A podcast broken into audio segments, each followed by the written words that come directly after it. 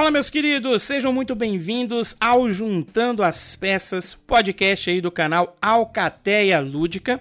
E mais um episódio oficial. Olha só, estamos indo para o nosso quarto episódio oficial, hein? Edição, acho que a gente tá batendo nosso recorde, hein? A gente fazia três e depois parava. Estamos chegando no quarto e já temos na agulha aí o quinto para sair. Então, batendo o recorde aí. E hoje a gente está com dois convidados aqui sensacionais vocês vão adorar conversar. Daqui a pouquinho eles vão se apresentar, vou deixar aí. Mentira que vocês já vão estar tá lendo aí com certeza na descrição, vocês já estão sabendo quem é, mas daqui a pouco ele fala para vocês. Vou pedir aqui pro Edson dar a boa noite dele, o meu querido Edson ao cubo, Edson, Edson, Edson. E para você aí que está nos ouvindo, boa noite do Paladino Monge, bom dia, boa tarde, que eu não sei onde você está ouvindo. Edson, sua boa noite, bom dia, boa tarde para a galera que está nos ouvindo. E aí, pessoal, tudo bem? Bom dia, boa tarde e boa noite. Estamos aqui mais uma vez para gravar com vocês. E como o Paladino falou, a gente está batendo todos os nossos recordes, né? Eu acho que não existiu um ano que a gente gravou quatro podcasts. Posso estar enganado, mas eu acho que é isso mesmo. Também tô achando. Olha aí. E vamos para o nosso primeiro convidado. Agora é o momento Jabó, que ele vai se apresentar, vai falar qual é o canal, o podcast que ele participa aqui. E eu vou fazer por ordem alfabética, tá? Porque a importância deles é a mesma, é muito mais importante que nós aqui, os, o host de vocês. Vamos começar com o Diego do Bordes Burgers. Diegão, dá aquela boa noite, já faz o jabá da Bordes Burgers aí e se prepara que você vai falar muito sobre o nosso tema aqui, assim como o nosso outro convidado. Boa noite, meu querido. Fala galera, boa noite, Diego Alfaro do Boards Burgers. Beleza aí? Tá saindo o som? Tudo tranquilo? Então tá bom. Ah. Tá, né? Então tá bom. Não, não sei, né? Não tá sei saindo, tô falando. Tá saindo. Então é isso aí, galera. Nós estamos aí hoje, vamos conversar aí sobre as feiras, a importância dela, os jogos, as novidades, os hypes. E eu tô aí para tentar contribuir com o que eu puder, né, galera? É isso aí, vambora. E o nosso outro convidado aqui maravilhoso.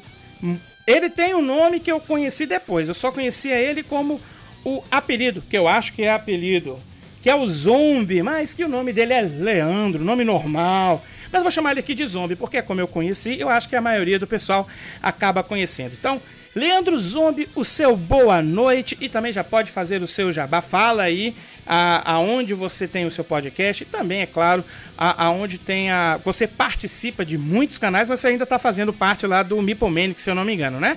Boa noite para você, meu querido. Fala galerinha, tudo tranquilo? É, primeiramente eu gostaria de agradecer ao segundo convidado especial que não pôde comparecer, né, e abriu espaço para mim, né, já que ele não pôde comparecer, aí me chamaram do reboteiro mesmo, é o que tinha para hoje. E é isso mesmo, é, Paladino Monge. Muito obrigado, galera. Valeu mesmo pelo convite, estar tá gravando com vocês aqui. E eu tenho o podcast também, o Zombicast BG. É, você consegue encontrar em todos os agregadores de, de podcast. Eu faço as gravações lá pela Twitch, né? Que é o, a, a Twitch do Leandro Zombie BG. É, agradeço ao cara que pegou já Leandro Zombie, tá? Um beijo para sua mãe. Agradeço muito a você por ter facilitado a minha vida. E eu tenho o Instagram também, que é o Leandro Zombie, né? Pra, é, aí foi tranquilo. E eu tô produzindo conteúdo muito com o querido Jack, né? Reviews, resenhas lá na Mipo TV. E dou uns pitacos direto lá também com o querido Paulo do Covil dos Jogos. Ou seja, você é dado, né? Você vai com quem. Quem tá te chamando, você tá indo. É isso. Cara, eu sou o vadio do board game nacional, né? por, por, assim dizer, né? Qualquer bala Juquinho já tá me levando. Ah, então tá ótimo, então.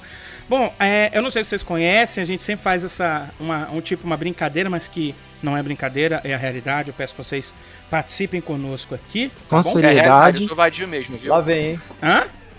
É realidade, eu sou vadio mesmo.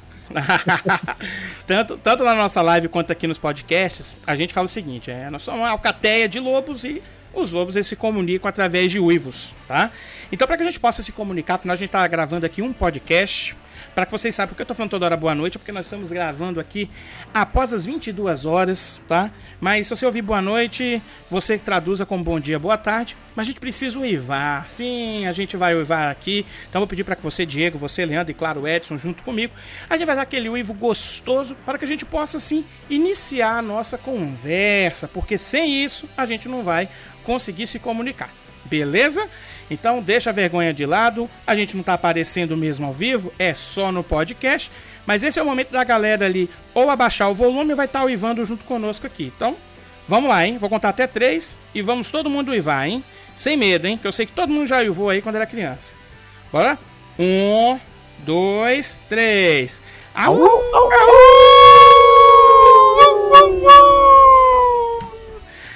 Beleza. Se alguém continuar agora, acho que vai ficar gato. legal. Meu gato acordou assustado, tadinho dele.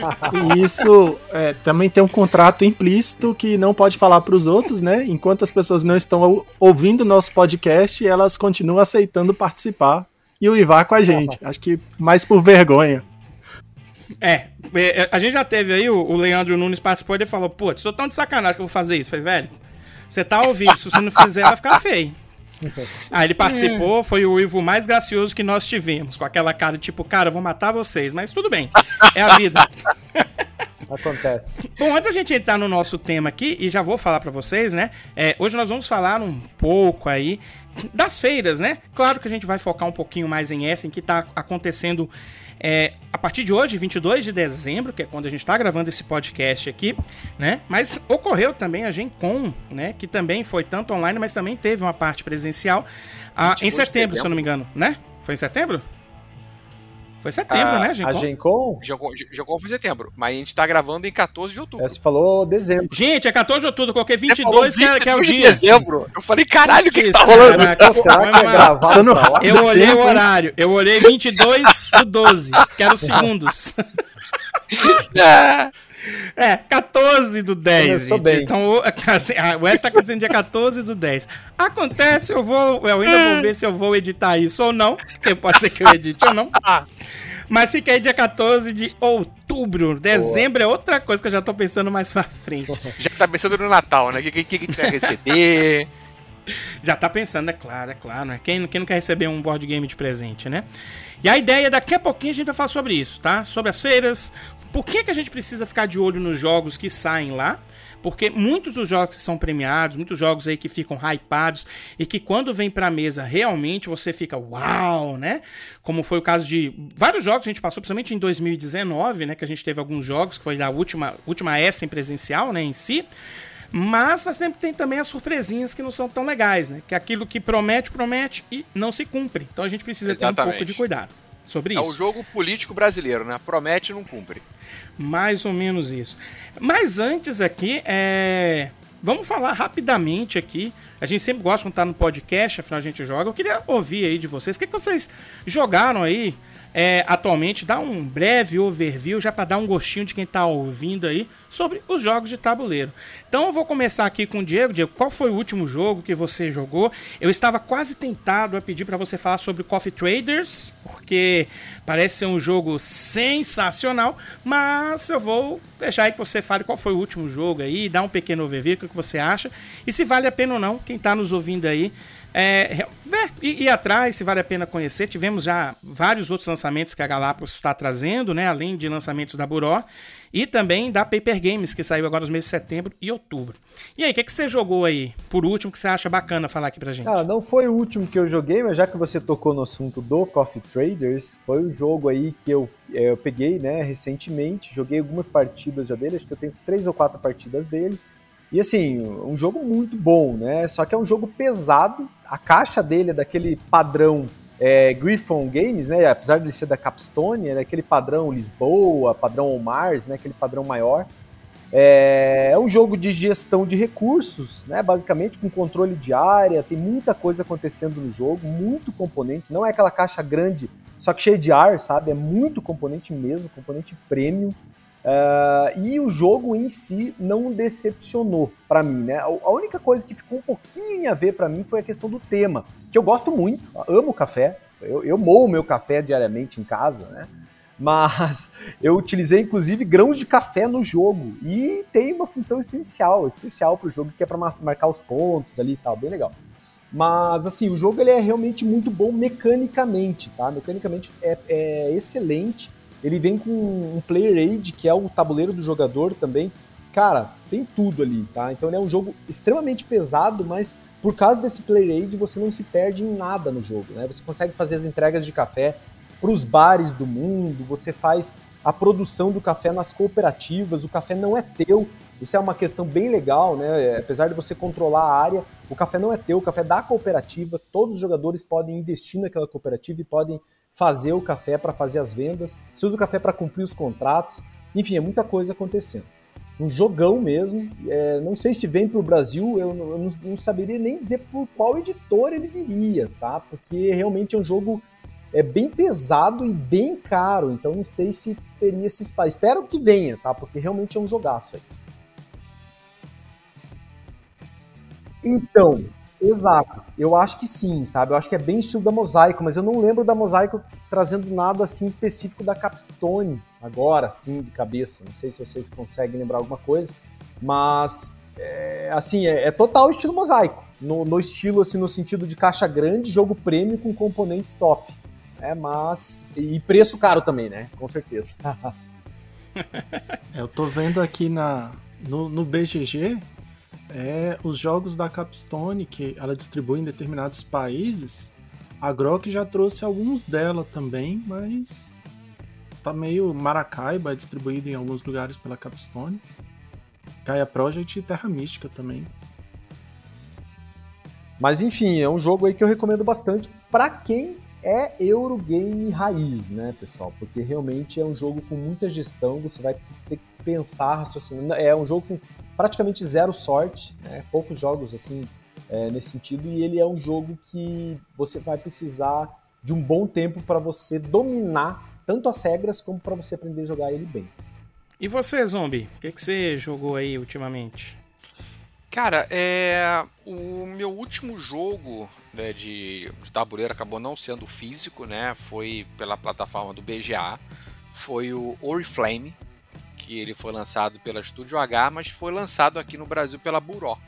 Né? E cara, é um jogo muito gostosinho, é um jogo muito legal. Né, você tem as famílias que tem que fazer a, a, ali disputando o poder para pegar pontos de influência. E o bacana é todo mundo coloca a carta virada para baixo e segue uma ordem na, na, na, abertura das cartas. Se você resolve na hora se você vai deixar sua carta virada para baixo, escondida, ou se você já vai abrir, revelar e realizar a sua ação. Cara, é um jogo muito bacana. Eu não dava nada por ele, apesar da arte ser muito bonita, e ele me surpreendeu muito positivamente. É, então, já fica até uma dica aqui, né? O Oriflame, eu achei bem legal. E o último jogo, é, tabuleiro físico mesmo, que eu joguei foi o Under Falling Skies, que é um jogo solo, né? Que foi lançado pela Exec Games, que é a CGE, né? Foi trazido pela Devir. E, cara, que jogo bom. Né? Ele tem uma pegada assim meio de Space Invaders, de que as naves vão descendo e você tem que destruir a nave enquanto você vai desenvolvendo a sua base. E, e, ele tem um cobertor curto porque você usa os dados que você rola no começo de cada rodada para você desenvolver a sua base. Mas quanto mais rápido você desenvolve a sua base, é mais rápido as naves vão chegar até a tua cidade e vão te atacar. Então você tem que achar um, um equilíbrio correto para ver quando vale a pena você correr na evolução, quando vale a pena você se proteger, se defender dos ataques. Cara, é um jogo muito gostoso. Ele é. Regras são fáceis, mas é, é aquele jogo que é, é, simples sem ser simplório. Né? E ele é muito bonito na mesa e tem ainda um, um material de campanha. Eu não joguei a campanha, joguei só duas partidas. E são, são três cidades iniciais, mais uma campanha, que eu acho que a campanha são sete partes. Ou seja, tem aí uma, uma, uma boa variabilidade de jogo para você poder se divertir bastante com ele. Então, fica a recomendação aí para quem gosta de jogo solo. Para quem não gosta, que é o meu caso, eu não gosto de jogo solo, mas dá uma oportunidade pro Under Fallen Skies, que é muito maneiro. Pô, que bacana. Esse aí eu tava de olho também, hein? E o Oriflame, cara. Me muito. Os dois, na verdade, você falou. O Oriflame também, quando eu joguei, eu me surpreendi. Eu não esperava que iria me divertir tanto. Uh, e a mesa em si também, que eu fui explicando pro cara, isso parece que jogo, parece ser aquele jogo bobo. Mas quando você coloca, Exato. cara, é muito interessante, porque você não tem todas as cartas na mesa, tiram Exato. três, às vezes vai sair três cartas muito boas, né? Tem aquela carta lá de emboscada, né? Que é uma carta de blefe, que você vai colocando ele pra pessoa tentar Porra, pegar. São, são as duas melhores, né? Emboscada e conspiração. É, e aí quando você não sai com elas, meu irmão, aí você tem que tentar tem que fazer blefar. alguma coisa. Nossa, Pro cara não saber. é, muito, muito, legal. bom. É Sim, muito e- divertido. Como você falou, na hora que eu li a regra do Oriflame, eu falei, porra, ok, parece meio bobo. Né? É, é, é o jogo que você, a cada rodada, você tem 10 cartas, você tira 7, ti- tira 3, joga com 7, e aí você, no seu turno, vai escolher uma carta, botar de virado pra baixo, ou na frente ou no final. Eu falei, porra, parece meio bobo isso, mas vamos lá, vamos ver o que acontece. E na hora que eu joguei com a galera, porra, a gente se divertiu muito, cara. Foi muito divertido. E a implementação que foi feita no BGA tá muito bacana. Muito. Eu também já joguei lá. É perfeito, cara. É muito bom mesmo. O Under Fallen Sky eu já estava acompanhando ele é, desde o ano passado, que tinha sido anunciado na, na Spiro do ano passado, já estava acompanhando e já estava ansioso, aí consegui botar minhas mãos nesse jogo esse ano e cara, que surpresa maravilhosa também. Ah, cara. Esse aí eu vou, vou, vou ver se eu consigo adquirir. Eu gosto de jogar solo, né? Então. Já, já me atentou. Pô, olha, eu não gosto de jogar solo. Curti o jogo, curti a experiência. Porque você fica naquele puzzle ali, naquele quebra-cabeça, de onde que você vai alocar os dados. Porra, e, e isso faz toda a diferença no jogo. Entendeu? Com várias formas de você jogar diferente. Você pode é, aumentar o nível de dificuldade. Cada cidade tem também uma, uma- uma, forma diferente de você jogar. Ainda tem a campanha, que eu não sei o que tem na campanha. Porque eu, eu não, não fiquei me eu vou deixar para ser surpreendido. Então, porra, quem não gosta, já vale a pena. Pra quem gosta, então, brother, é isso aí. É, inclusive hoje, coincidentemente, eu tava olhando a respeito dele e também me chamou bastante atenção essa, essa questão de Space Invaders e aquela questão de, de você ficar melhorando a sua base, andando, acho que é com um tratorzinho pra ir escavando. Parece Exatamente. Porque você vai divertido. construindo o resto da sua base. E aí você vai melhorando, desenvolvendo, e você tem que aprimorar sua base e melhorar o seu nível de desenvolvimento tecnológico para você poder conseguir é, avançar numa escala que você chegue a optimizar e descobrir uma maneira de você destruir né, os invasores. Só que cada vez que você faz isso, você vai aumentando seus dados. Quando você vai aumentando seus dados, eles vão descendo mais rápido. Cara, é muito tenso. Esse final de semana, acho que a gente conseguiu ir no feriado, a gente conseguiu jogar o Carcassonne, o edição de 20 anos. Tá muito bonito o jogo. E eu acho que assim, dispensa falar qualquer coisa do, do Carcassonne, que pra mim é um excelente jogo. Vem com duas mini expansões pequena, pequenas, né? Com cinco tiles cada. E vem também com o, o Rio. Só que o Rio que ele vem, ele vem com um tile diferente, que é um tile duplo para começar o Rio que é diferente da caixa normal, que ele segue em dois sentidos. Achei bem legal. E o, o jogo que rapidamente se transformou num xodó nosso aqui foi o Micro Macro. Eu vi que ele ganhou o prêmio, né? Tinha visto, acompanhado que ele tinha ganhado o, Spiel. E joguei na internet, tem um, um caso demo, achei bem legal. E aí comprei o jogo. É legal que na própria caixa do jogo já tem um caso. Se você for olhar na parte da frente, tem um, um caso para você resolver. E assim, cara, muito legal. É, um- meio que um contra do jogo que, que aconteceu com a gente é que é o papel, né? O tabuleiro dele. Ele é bem grande, acho que é 70 por 110 centímetros. E, e a questão é que a gente jogou num lugar que onde a gente normalmente joga, tava batendo um vento e aí a gente teve que colocar algumas coisas para para segurar o aspas o tabuleiro do jogo. Mas assim, o jogo é muito, muito, muito divertido. A gente começou a jogar e a, a partida introdutória acho que durou uns 5, 7 minutos, alguma coisa do tipo. E acho que a gente jogou uns 4 ou 5 casos seguidos, assim. Aí depois vai aumentando e ele tem casos assim que ele utiliza aquele mapa inteiro, tem coisa que não é tão óbvia. A gente achou bem legal. Ele tem um certo senso de humor, muito legal. Assim, você precisa de acontecer um crime, você precisa de achar onde aconteceu um crime e a partir daí você precisa de reconstruir esse crime. Então você vai reconstruindo pelas imagens assim.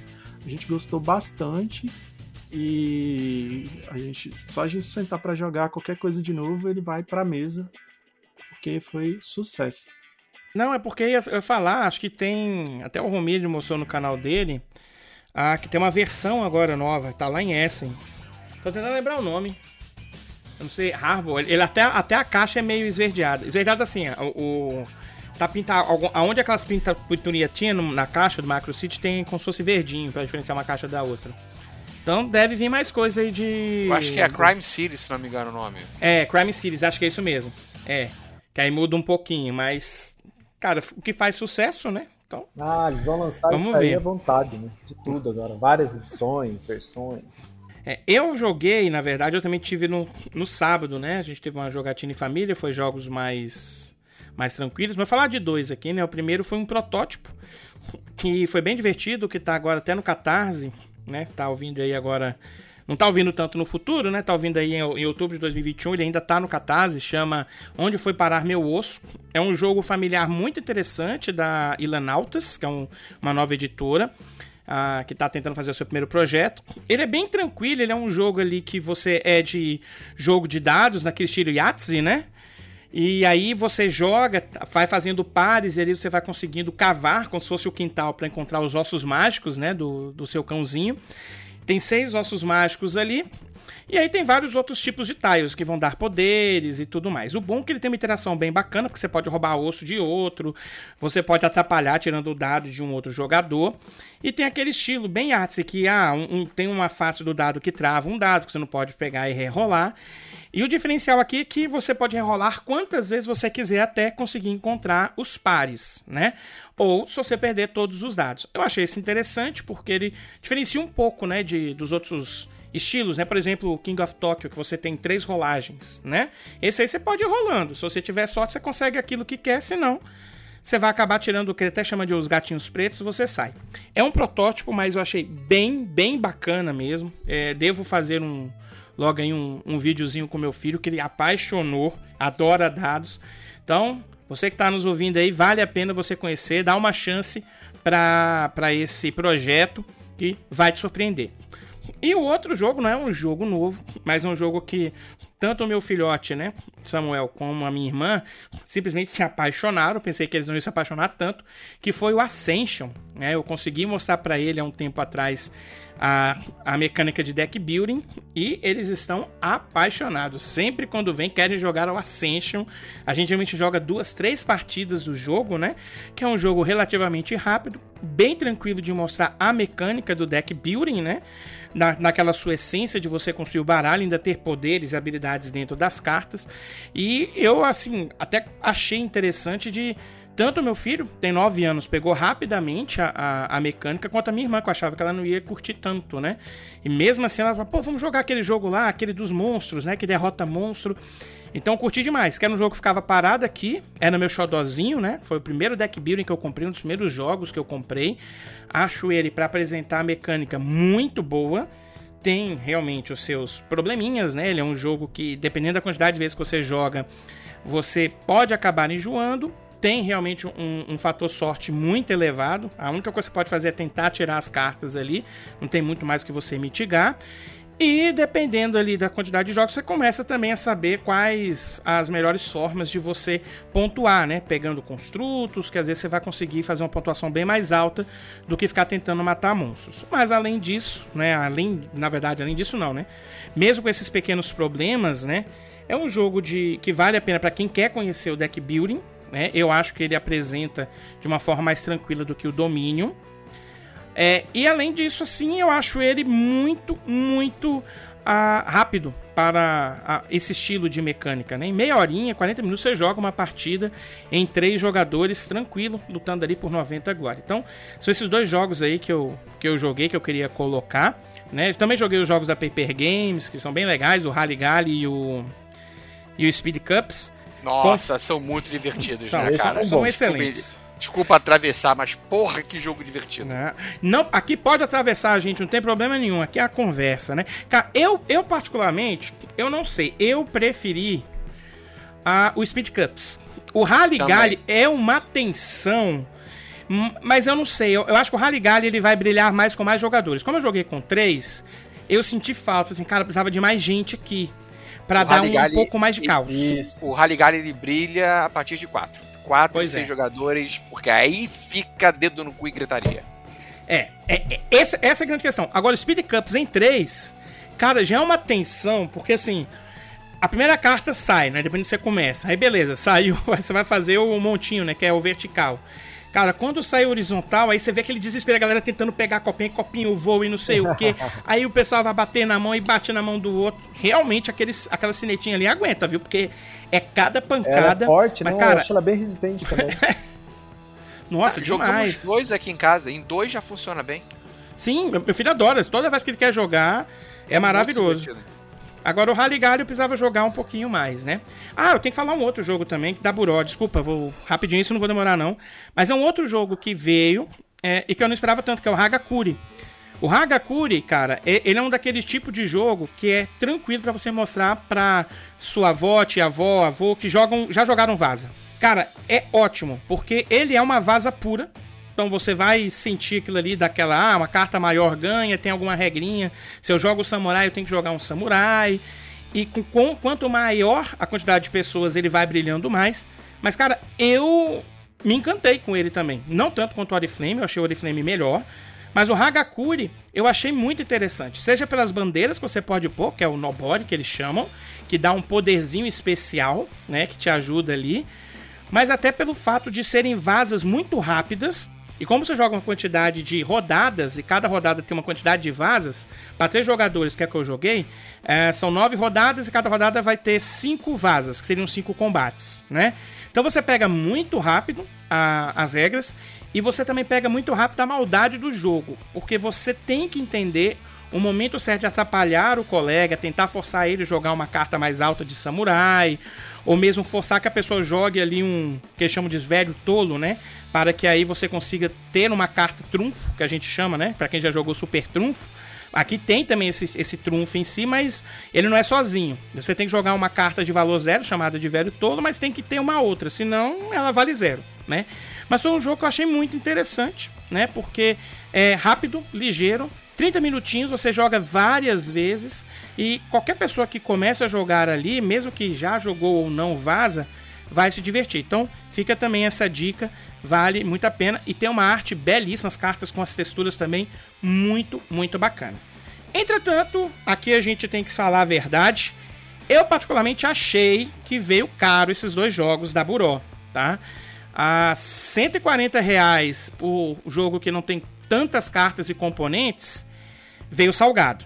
Mas é aquela, né? A gente não vai discutir aqui sobre preço de jogo, mas pelo amor de Deus, a gente tem que fazer alguma coisa, cara, porque cada vez mais é. é o pessoal tá colocando sal no, no dedo e enfiando no troves. Se, se, o problema, não tá dando, não, se o problema do brasileiro fosse só o preço do jogo, tava resolvido, Fabrício. Pois é, tem muito mais que isso, cara.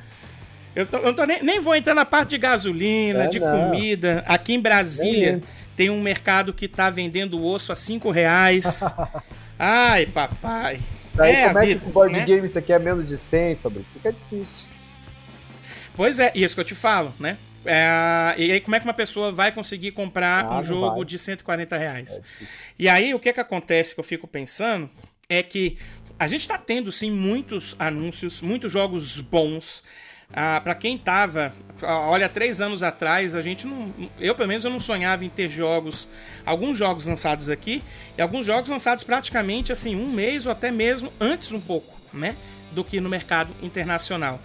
Só que, como tá muito caro, é, eu fico também receoso, receoso assim, da questão ah, do nosso mercado, porque não tem como comprar. Eu gostei muito do, dos jogos ali, mas eu falo, cara, é, você não vai tirar 140 reais, você não vai conseguir ser uma pessoa, uma, um, uma família. Hoje eu faço até classe média também, né? Não falo nem as pessoas mais é, é, pobres em si. Até a classe média mesmo, mesmo seja média é, é, baixa, tá complicado, né? De você viver no nosso país maravilhoso, né? E aí você coloca um jogo com poucos componentes a 140 reais, eu fico com medo do fracasso. E aí como é que fica as editoras? Será que vamos ver mais jogos? E eu entendo também que a pessoa não pode chegar, pô, mas eu vou pegar e, e ter prejuízo para que eu consiga lançar um jogo a 90, 80 reais. Aí a gente vai entrar em outro detalhe, não é o tema desse podcast, tá? De qualquer maneira. Ufa! Mas eu fico um pouco ansioso.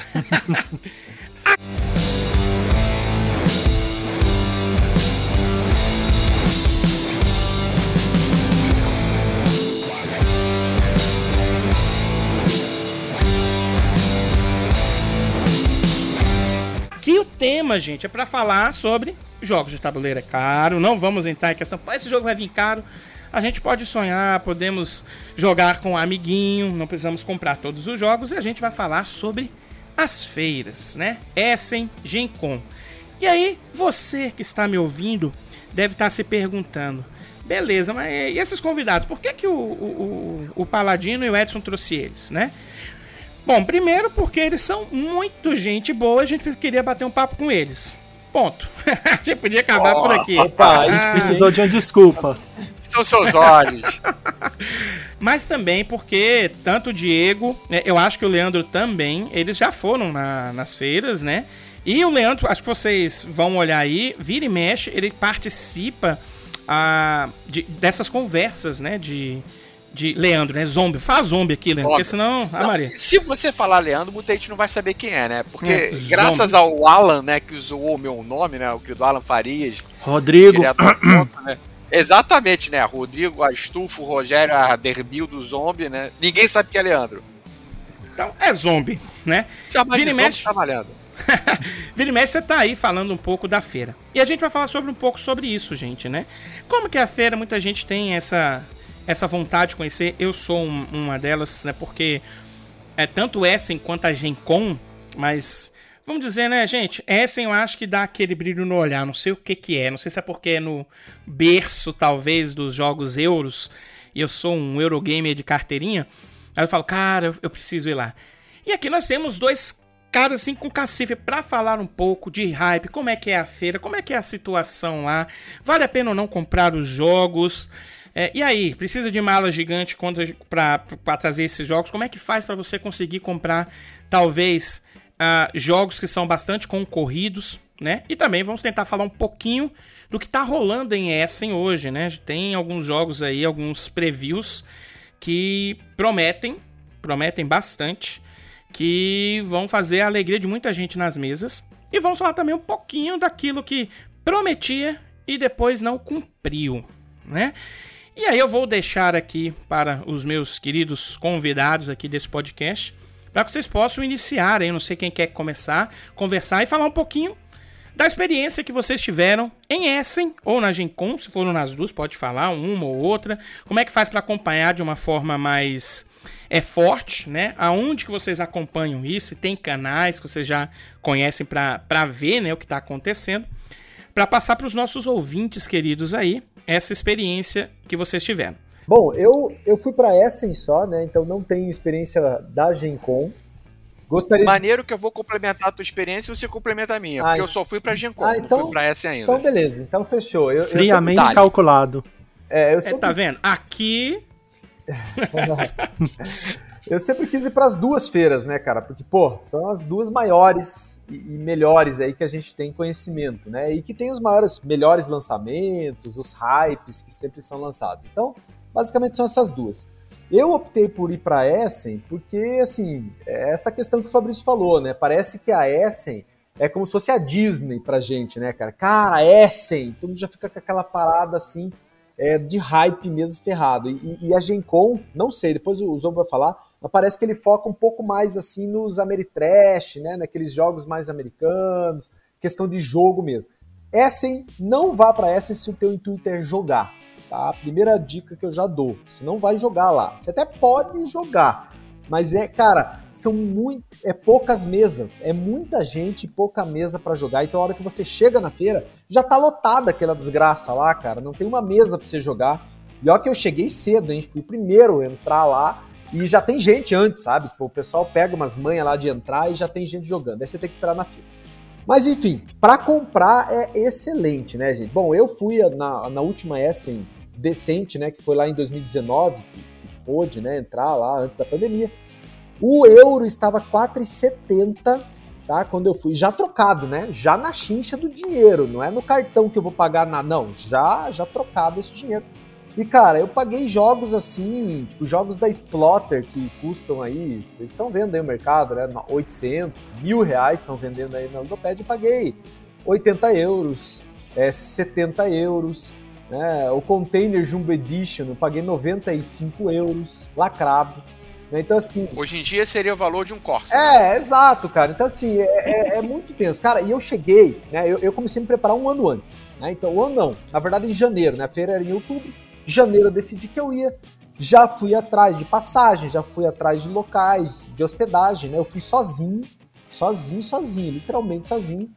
E... Foi na cara e na coragem. Na cara e na coragem, meu. Cara, fui vendo vídeos, fui é, pesquisando BGG, vendo várias, várias questões, né? É, peguei Airbnb, né? Então fiquei naquelas espelunquinhas europeias, que são relativamente boas, né? Mas eu não fiquei nada assim. Eu fiquei oito dias, né? Fui para ir para feira e aproveitei visitar Colônia. Aliás, é uma dica, né? Recomendo demais Colônia, fica bem pertinho ali e é caminho, né? De Frankfurt ali para essa e tem Colônia no meio.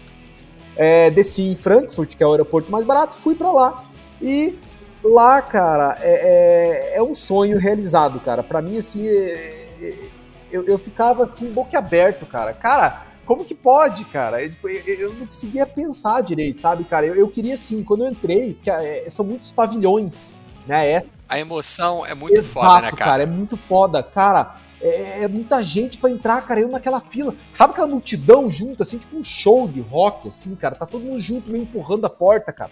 De repente abre aquela porta, vai todo mundo correndo, cara. Desesperado. Parece que vai acabar o jogo, cara. E, e a minha sensação é essa: meu Deus do céu, eu tenho que correr, os caras vão pegar o jogo, não vai mais ter. E eu fui com um carrinho, cara. Eu levei aqueles carrinhos de feira, bem, bem zoado mesmo, cara. Foda-se. Liguei o carrinho. Cara, eu colocava 10, carri... 10 jogos no carrinho, cara com um elástico assim por cima, os caras só olhavam para mim assim. Puta que pariu. Eu sei correndo. Eu lembro que eu sei correndo para primeiro jogo que eu fui comprar era o, o Maracaibo, né, cara? 2019 era o hype, né? Cheguei lá. Foi, foi o hype mesmo. Né? Cara, me tem o jogo ainda? Cara, pô, cara, tem um monte de jogo. Você é o primeiro a chegar aqui no nosso boot. eu, pô, ah, beleza, então me dá um já. Aí eu fui pegando o jogo, cara, jogo, jogo, jogo, jogo. Cheguei com 10 jogos, levei pro carro, que eu, eu aluguei carro lá, né? daí facilitava você ir pra feira e tal. Deixava no porta-mala, lá vou eu de novo de carrinho, cara. E lotei de novo o carrinho. Cara, no primeiro dia eu comprei. Eu comprei 20 jogos, cara. No primeiro dia. Caraca! 20 Nossa. jogos, cara. E eu trouxe todos ah. na mala. Todos na mala, cara. No total foram quantos? No total eu comprei. Foram 28 jogos e duas expansões, cara. Deu 30 no total com as expansões. Cara, foi muito Caraca, 28 jogos em uma mala. É, na época era. Eram duas malas. Não, não era né? mais 32 quilos, né? Não, era, era na era... época era. Era duas de, duas de 23, né? Duas de 23. Ah, era, porque já era de 23. Mais a malinha de mão. De 32. Aquela malinha de, de dentro, né? Que você coloca por cima, assim, aquela malinha pequena.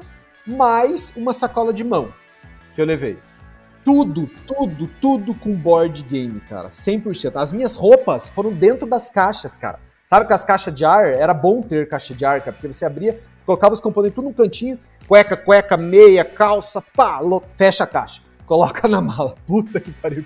Deixa eu te fazer uma pergunta para ver se você é, é uma, uma, pessoa herege ou se você é uma é. pessoa certa.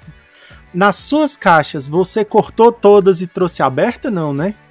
Não, nem a pau, cara. Não faço Caralho. isso. Olha aí. Nossa, não, cara. Porra, mas quem é que faz isso? Já não, subiram no meu conceito. um bando de gente aqui. Tem um... Não, que não. isso? O que eu fiz, não. o que eu fiz foi abrir todas as caixas e destacar tudo para diminuir o peso. Aí então cara, tudo. Sim. Aí beleza. É, isso é uma dica boa, né? É uma dica Sim. ótima, cara. Até porque eu precisava abrir porque eu ia colocar minha roupa dentro, né? Falei, ah, ainda bem que achei um jogo. Quando eu fiz isso, teve quase 5 quilos de papelão que foram jogados fora. Isso mesmo. Conta de inseto, Tranquilamente. peso desnecessário. Tranquilamente 5 quilos eu joguei fora. Mais, cara, acho que deu mais de 5 quilos. Foi foda. Muita coisa. É porque mesmo. tem um, um amigo nosso que ele faz isso. Ele vai, aí ele corta as laterais de todas as caixas, tira os componentes, Nossa, destaca os paintboard Aí chega é, aqui e ele remonta. Essa pessoa, essa pessoa claramente, ela tem a frieza de alguém que mataria alguém e dissolvaria o corpo no ah, lago, certeza, né? cara. No quintal de casa, é no quintal de casa, ele enterra a pessoa. Tranquilo Exatamente. e calmo. Não, cara. Exato, ele corta a pessoa, estripa que nem um peixe, né? Tira os órgãos e joga e põe pedra ali dentro. É, não, tipo cara. Isso. E, e, assim, é assim, cara, é, é, sensacional, cara. Que eu, eu ficava assim, né? Que eu tava falando dos, dos, dos galpões, né? São oito galpões E, cara, eu, no primeiro dia eu queria conhecer todos os galpões, cara. Cada pedacinho de cada galpão, sabe? Eu falei, cara, sério, no primeiro dia eu andei dois galpões dos oito. Falei, cara, não tem condições isso, cara. Amanhã eu tenho que andar, sabe? Só andar. Eu começava a andar, que andava, achava, daí comecei a me achar, né? Lá no segundo dia, final do segundo dia, eu comecei, ah, não, agora já sei onde é que fica tal coisa e tal, tava mais de boa. Mas olha, foi tenso. E é com, com relação à a, a, a, comunicação lá, parte de comida, ah, deu para conversar normal em, em, inglês. Porque assim, eu, eu tenho pessoas que vão para a Alemanha, não tô falando de essa, às vezes essa é um pouco diferente, mas falam que penam, tá? Ah, dependendo da cidade que você tá, eles não falam inglês, não, é, é alemão e é, então, acabou, então, a língua é alemã. É, a minha experiência é essa, cara. Essen é uma merda, cara, para você falar inglês. Tá, tipo, qualquer. Você saiu dali, da, da, é, dentro da feira é muito bom. Você consegue se comunicar muito bem. Todos os feirantes falam inglês. Então não tem essa preocupação. Agora, você saiu dali, vai no posto na esquina para comprar um sanduíche, cara, fodeu. Fodeu, os caras não sabem falar, cara. Você tem que fazer mímica. Ó, esse é tipo, parece Mintarzan, que é esse, esse, quero esse. Tipo, é uma merda mesmo, cara. Tipo, eles não falam inglês, é, é interior, né? Essa é interior. Cara, eu ia comer pizza todo dia. E eu, eu, eu, fiquei assim, essa já é assim, pequena para eles, né? É, é uma cidade menor, interior. Eu fiquei na periferia de Essen, cara bem na periferia de Essen. E assim, tinha uma pizza, cara. Eu ia toda noite comer aquela pizza. Cara, era 5 euros, cara. 5 euros a pizza. Uma pizza média, cara. Pizza média, assim, eu me, me matava de comer. E o cara, eu já chegava lá, o cara, o de sempre. Eu já falava pro cara, o cara já sabia que eu queria sempre aquela mesma pizza. Mas não falava inglês nada, cara, nada. Sabia porra nenhuma. Eu apontava ali, peguei aquele Google Tradutor do celular, cara, só para traduzir o que, que era ali, pepperoni, essa mesma, manda. Isso aí. Ah, e uma dica só que eu, que eu dou, cara, só para quem for para Essen, tá? tem várias dicas na verdade, né? Mas uma delas, cara, é que atrás, atrás de Essen, da feira, cara, que era o caminho que eu fazia para ir pro carro, tem um parque, tem um parque ali, eu esqueci o nome desse parque agora, cara. É parque. Ah, esqueci. Mas, cara, é animal esse parque. Vale a pena e eu fiz isso. Eu tirei um sábado à tarde, saí da feira e passei a tarde no parque. Cara, é, é, é, um parque assim impressionante, cara. Tem zoológico lá dentro. Sabe aquelas corujas do Harry Potter, aquela corujona branca? Aquela, aquela animal assim? Cara, tem lá, cara. Tem lá nesse parque, entendeu? Porra, é, é, é de outro mundo, assim, cara. Tem, é tudo grátis lá dentro, cara. Você pega o trenzinho, você dá a volta no parque, tem zoológico dentro, tem uns 10 parques para criança. Ixi, animal, animal. Vale a pena. E deixa eu te fazer uma pergunta, assim, autores lá são acessíveis, assim, a, a galera mais Tipo, cara, Nízia, cara, é isso, é isso. Ainda bem que você tocou nesse ponto, cara. Ainda bem, cara. Eles são super acessíveis. Porque para mim, cara, bem sincero, sou sincero com vocês, cara. Eu ver um Feld, eu ver um Fister, eu ver um Nízia é mais emocionante, não sei para vocês, do que eu ver um Neymar, por exemplo, e cumprimentar um Neymar. Para mim é, tá? Porque, cara, é o cara que eu, eu respiro board, né, cara? A gente vive o board o tempo todo. Cara, um designer muito foda, que você ama, que você gosta demais. Você vê o cara lá tirando uma foto com você, cara. Ah, não, cara, isso aí eu quase morri do coração. Tirei foto com todo mundo, cara. Havia pessoa, oh, vamos tirar uma foto aqui. ah, bom demais, cara. Esse ano parece que não tá tendo lá, parece que estão poucos designers lá é, na, na, na desse ano. Ah, só mais uma Pelo coisa. Pelo menos é o que o Romi tá falando, né? É? Ah, daí é complicado. Uma coisa, cara, que você falou da, da, alimentação, tem uma, uma praça de alimentação lá dentro da feira também. E é barateza, cara. Você come lá, é umas gororoba deles lá, mas alimenta bem e vale a pena. E a Gencom, Zombie? Vamos lá, a gente viu mais ou menos a parte dessa. Daqui a pouco a gente volta para falar sobre os jogos. Temos 28 jogos aí pra gente falar essa questão de hype, né? Muita gente, às vezes, em 2019 viu como que o, o, o canal Boards Burgers cresceu porque teve o quadro lá que era é, Hypes da, de Essen, se eu não me engano. Isso. Muitos jogos que, que ele colocou lá, que demorou pra, pra vir. Já tinham vídeos lá no canal da Boards Burgers. E agora vocês estão vendo quem é que trouxe aí o jogo, né? Foi o, o Diego, né? ah. né? Aquela mala como que é a, a, a, mala de contenção, né? Cara, eu trouxe duas Gencom, malas. Vai ser, a minha primeira, vai ser a minha primeira que eu vou, viu? Por causa da linguagem, eu tenho medo, cara. Aí eu falei assim, não, falar inglês é mais tranquilo. Cara, é, a Gen Con que eu fui, né, foi também em 2019, né, antes dessa, dessa loucura toda, né, antes do, da pandemia, E foi meio na base assim do foda-se também, né? Foi tipo, ah, vamos, vamos. Então eu fui sozinho. Tipo, eu dei sorte, cheguei lá, encontrei uma galera e coisa e tal. Eu acabei até dividindo o quarto com, com o coelho. Mas isso foi uma coisa assim, em cima da hora. Faltando poucos dias, pessoal trocando ideia. E aí rolou, ih, você vai e também vou, vai quando? E a gente acabou meio que indo próximo. Eu, eu acabei indo é, um dia antes dele, né? Que a, a Gen Con você tem que comprar o seu, o seu ingresso e você tem um dia para você poder pegar né, a tua entrada. E normalmente a feira começa. Feira não, né? Porque a feira é em Essen, a Gen Con, né? A grande convenção, começa também na quinta-feira. Cheguei na terça, peguei na quarta-feira e dali, né? Vamos para vamos pra festa.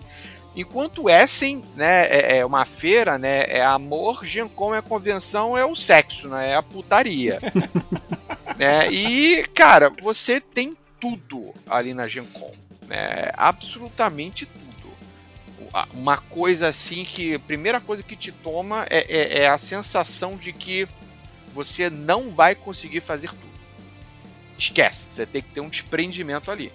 É impossível você fazer tudo porque você tem o, o, você tem a área principal, né, que, que é o estádio principal, o galpão principal, mas você tem uma arquitetura que no entorno é tudo ligado por passarelas, né? São passarelas gigantes, enormes. E você tem estádios, você tem hotéis, você tem restaurantes, você tem shopping e a cidade inteira, né? Ela fica em Indianápolis, a cidade inteira é, é, veste a camisa da Gencom. Você chega no aeroporto, já tem dizendo bem-vindo a Gencom, os quatro melhores dias de jogo, e você já tem um puxadinho da Gencom no aeroporto para você sentar e jogar. É, é, nesse nível. E o evento, né, ele tem uma hora para a área principal abrir, para a área principal fechar, mas o entorno 24 horas aberto, cara. Entendeu? E você tem é, RPG, muito, muito RPG, você tem cosplay, você tem wargame, você tem tabuleiro, é, é, é, de tudo um pouco, entendeu? E é uma galera que tá ali pra farra, né? É a grande festa do, do board game. Galera costuma ir na, em S para negócio, para poder é, é, tratar de franquias, o que, que vai comprar, o que, que vai vender, quem que vai licenciar o que para quem. A Gen Con é a farra. É, é, é, é uma festa, muita gente, muita coisa acontecendo. E, cara, quando você chega e você tem a, a, a noção do que tá rolando, porra, é uma felicidade. Eu vira e mexe me perdia. andando por ali, né? Tem um mapa, porra, dane-se o mapa, qualquer coisa. Vira e mexe, eu tava perdido. E é maneiro você tem que chegar lá e você já tem que ter um foco. Tipo, você veio aqui para comprar, você veio aqui para jogar, você veio aqui para conhecer. Para que, que que você veio fazer aqui? Eu como falei, você não vai conseguir fazer tudo. E até o último dia eu estava descobrindo coisas novas. Por exemplo, eu fiquei com, com um coelho no hotel próximo do evento, que no último dia a gente descobriu que tinha uma área, né? Porque todos os hotéis eles é, fazem a reserva das áreas de convenção para a galera que quer jogar, para o pessoal que quer fazer um evento e é de graça. Tipo, porra, você tem um grupo de RPG, você quer jogar é, é, no hotel tal, você entra em contato com ele, olha, eu quero reservar o, o, o salão tal de tanto a tanto, de reserva. Você não paga nada. Entendeu? E no nosso hotel tinha um salão enorme que era com os grandes lançamentos da Gencom, ou seja, a gente correndo que nem um bando de doido para cima e para baixo para ver os grandes lançamentos e tava no nosso hotel. E, esse é o tamanho da feira. Claro que nesse evento era um evento de portas fechadas, todo mundo podia entrar, você tinha que pagar, né? O ticket você pagava, só que você não entrava de câmera, não entrava de celular, não entrava de filmadora, ficava tudo na porta. Você entrava, você jogava o quanto você queria, pelo tempo que você quisesse, os jogos que estavam ali. Depois sai, você pega a câmera e coisa, mas lá dentro você não filma, você não grava. E, e é legal que na, na Gen Con você vê né, os grandes produtores de conteúdo estadunidenses estão todos lá. Né? E o pessoal é, porra, é, é, é muito acessível. Então eu conversei com a galera da Dice Tower, eu, eu conversei com, com o Zi Garcia, eu tirei foto com ele, tirei foto com muita gente, eu tirei foto com o Rodney Smith do. Acho que sim, Watch and Play. Do Watch It Play, obrigado. Simpático, muito simpático, até, até dizer chega. E, cara, tem de tudo para todos os gostos. Sobretudo para quem é a Mary Trash de carteirinha que nem eu. Né? Ali, meu querido, porra, nos Estados Unidos é a terra do Ameritrash, né? Então, cara, é muita coisa, ainda mais porque tem ali aquela relação promíscua do Ameritrash com o RPG e, e, muito evento, muita coisa de RPG. Cara, os stands de RPG gigantes, a Paizo. Nossa, porque o Pathfinder é forte lá. E você tem é, as partidas sancionadas né, do Pathfinder Society, do Starfinder Society. E é uma coisa que a questão do consumismo, você, você se segura um pouco, né, para você não, não já sair descendo a lenha, né? E sobretudo porque no último dia rola aquela parada de o que eu não consegui vender, eu vou ter que levar embora. E aí o que eu tiver que levar de volta comigo é prejuízo que eu tenho. Então no último dia rolam uns descontos assim, loucos. Loucos. Acabei comprando, comprei bastante coisa até, mas não cheguei, acho que eu comprei, acho que foram uns 15 jogos, alguma coisa assim. Porque tem muita coisa que vai chegar aqui. Né? Você começa já é, é, prestando atenção, você vê quais são as editoras que fazem parceria com as editoras estrangeiras, você já sabe mais ou menos quais são as editoras nacionais que vão trazer os jogos. E, porra, o grande hype, aquilo que estoura na Gen Con, aquilo que estoura em Essen, vai chegar aqui no Brasil. É, hoje, hoje a gente tem um cenário que é basicamente isso, né? É difícil ter um, Exatamente. um jogo hoje que... mudou, né?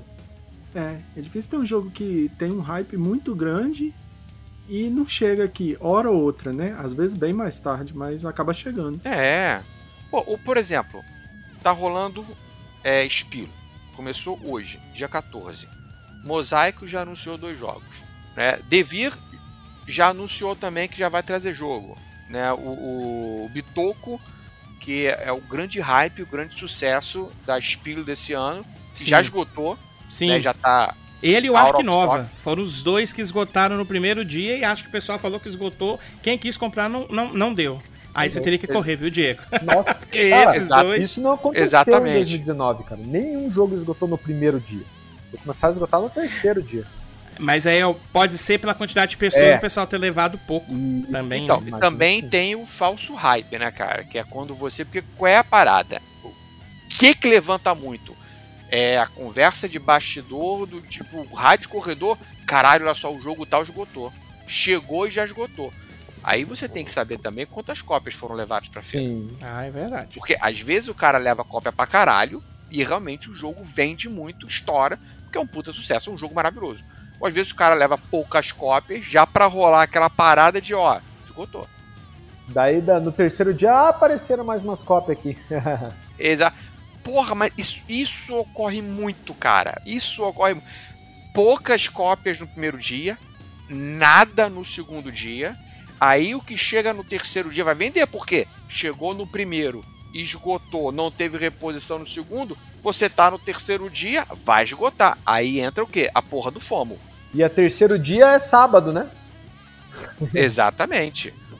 Que tá lotado. E aí o pessoal já chega, olha, já vai direto procurar o jogo tal que esgotou no primeiro dia. Aí teve reposição, você não sabe de quantas unidades, pode acabar a qualquer momento. Então tem a, a, a sacanagem do, do falso hype misturado com o FOMO também. Falso hype é o hype não justificado, né, galera? Porque aquilo que vende tem procura. É, é hype. Mas tem o justificado e o injustificado.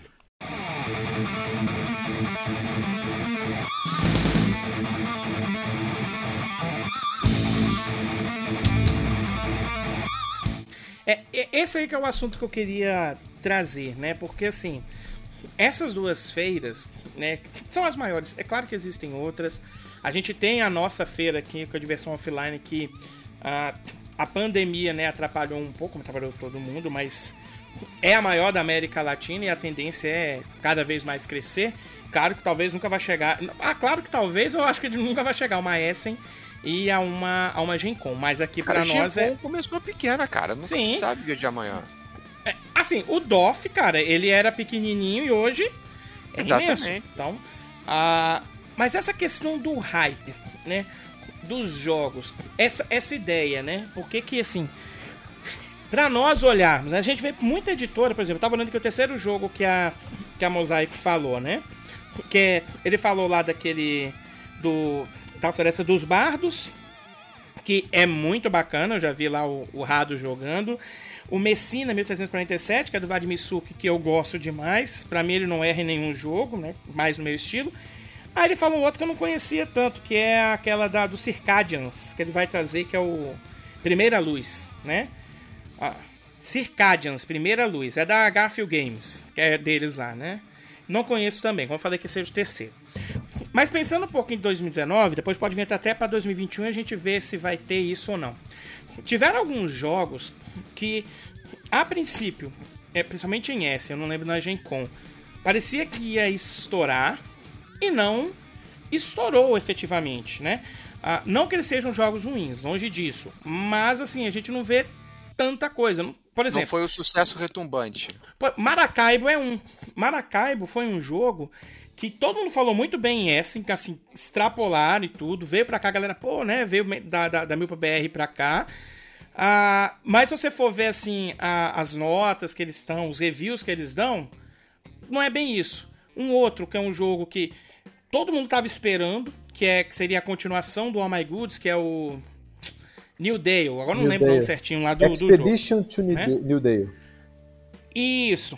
Que até o Celo tava conversando com ele e falou: Cara, é um jogo muito grande, muito caro pra gente Eu trazer. trouxe, eu trouxe isso. Pois é. É um que simplesmente assim, cara. Aqui no Brasil ninguém quer trazer, né? E, e lá fora também a pessoa fala: Ah, é muito legal, muito interessante, porque tem a questão de você ir construindo e também meio que, que some. Só que na feira. Pelo menos o que eu tava entendendo, e aí, como você tava lá, Diego, e o Leandro pode. Leandro, ó, zombie! Você pode falar também. na- Chama na- de Leandro, já, já, já imagina a figura da minha mãe falando Leandro com a mão no quadril, já imagina que eu vou levar esporro. Com a chinelinha havaiana. Porra. É, porque tem alguns jogos nesse caso, né? Que assim, fizeram sucesso assim lá, que talvez entrou nesse- nessa questão do, do hype forçado, talvez, não sei, É. pelo nome do designer. E que no fundo, tipo, não foi isso. E aí eu queria falar das pérolas, cara. Se vocês encontraram pérolas nisso, que são jogos que não são tão falados, mas que vão lá e que de repente, assim, cara, é aquele jogo que vai galgando, sabe? Assim, do nada começa a, a subir, o pessoal vai falando de boca em boca, pô, esse jogo é muito bom, é interessante e tal. Aí quando você vê, é, nas feiras ele foi meio que sumidão, né? Se isso aconteceu, se acontece, como é que vocês sentiram essa questão do hype, né? E como a gente pode tomar cuidado? Porque a gente tá vendo editoras que estão anunciando vários jogos, a galera, pô, caraca, eu vou querer esse, mas às vezes a gente tem que começar a pesar. Qual jogo eu posso comprar? Se você não é milionário, se você é uma pessoa, né, você vai Normal. ter que pensar normal, se assim, cara, ou eu compro um ou eu compro o outro, não dá pra comprar todos. É, eu acho que assim, pessoa, pessoa normal é um jogo por mês, né, cara? Não sei como é que vocês veem, mas, cara, mais que um jogo por mês já é complicado, né, cara? Nem sempre você Já. consegue Ainda comprar. mais com o preço do jogo, né? Exato. Pô, É verdade. foda. Mas assim, e, hoje a gente tá com uma enxurrada de jogos no Brasil, né, cara? Sei lá quantos que estão saindo aí. Deve ter alguém que tá fazendo esse levantamento, mas imagino que sejam mais de 10 por mês. Tô chutando aí. É, não dá pra você acompanhar, Não, Tudo. não dá.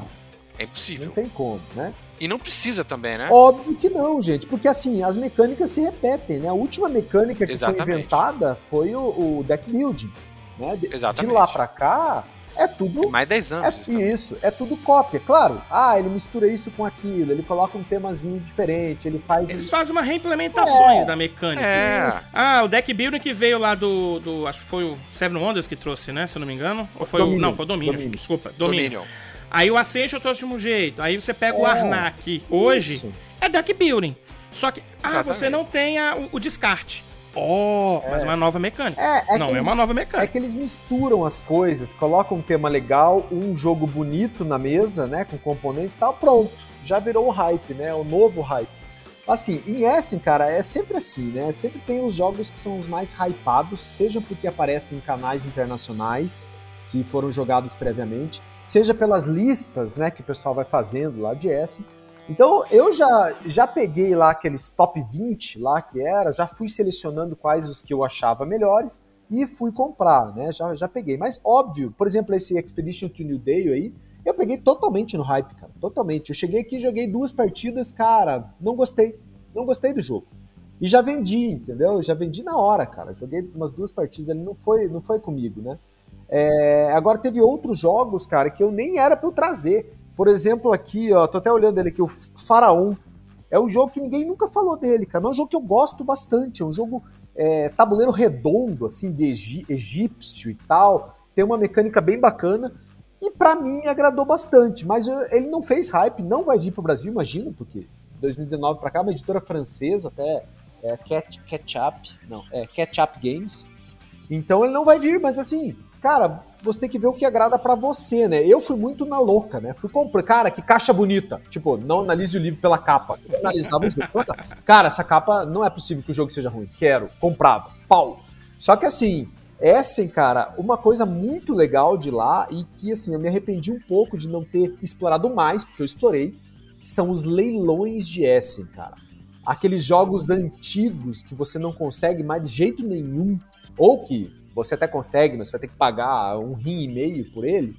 Lá você consegue, por leilão, conseguir pegar esses jogos, né? Trocar com a galera, ou fazer trocas ou compras desses jogos. Cara, esses são os ver- as verdadeiras pérolas, que foi o que eu comprei lá e trouxe jogos já consagrados, out of print, e que eu consegui a preços muito bacanas. Lá tem aqueles jogos, aquelas. é, na verdade, são stands de jogos usados também. né? Cara, tem, cara, tem. Nossa, na época, né, 2019 tinha Macau, tinha é, The Name of the Rose, tudo do Feld, né, tudo out of print. Cara, assim, 30 euros, 40 euros pra você comprar ali na hora, cara. Só pega e vai, e leva, entendeu? Putz, cara. Jogos assim, tipo Navegador, é, sabe, esses jogos assim que não são tão fáceis de você conseguir, cara. São jogos mais complicados e lá na loja, à vontade, cara. Tinha loja, tinha loja que você tinha limite de pessoas, nem era pandemia ainda, mas era limite, você entrava de 10 em 10, daí saía e ficava aquela fila desgraçada assim, cara. Você caceta que fila é essa? Ah, é pra comprar jogo em promoção, antigo. Muito massa. E, e, e, Zombie, lá na Gencom tem isso? Porque assim, quando eu fui. A, a primeira vez fui nos Estados Unidos. É, pra, pra ver a Disney, é claro, né? Ver o Mickey, Pateta e Pato Donald. É, eu fui na. Não, não, na- nessa época eu não tava ainda no mundo dos board games. Já tinha jogado, mas eu não tinha voltado. Mas eu fui na GameStop e eu é, fiquei, fiquei assim, encantado. Falei, caraca, os caras vendem jogos usados aqui. Você pode comprar mais barato que o jogo novo. E eu Sim. comprei. Tu vai assim, pô, o jogo novo tá assim. Era na época era 50 dólares. Aí tinha um que o cara tinha usado há três meses, estava 30 dólares. Eu falei, amigo, vou pegar isso aqui. E quando eu fui, aí sim, a última vez, 2018, aí foi conhecer a Cool Stuff, né, e tudo mais. Lá na Cool Stuff tem esse tipo de, de questão dos jogos usados, que você pode chegar e comprar também. Você chega lá, eles têm essa, essa questão. Acho, eu não sei se a pessoa coloca lá, ele vende, a loja ganha um pouquinho, o cara ganha outro, eu não sei. Mas quando eu olho fotos da Gen Con, o pessoal falando, eu nunca vi o que tem em Essen, que são essas, esses estandes mesmo de jogos usados. Lá tem isso também ou não? Isso aí é mais Cara, realmente a parte nova. Não, na Gencom também tem, cara. Na Gencom você tem ali uma área onde você coloca o, o, o jogo usado e aí você já pode falar, olha, é, eu quero tanto aqui por esse jogo. Ou você tem até a parte de leilão, que, porra, é muito maneiro. Que a parte de leilão, ele rola, tipo, é, é, leilão individual.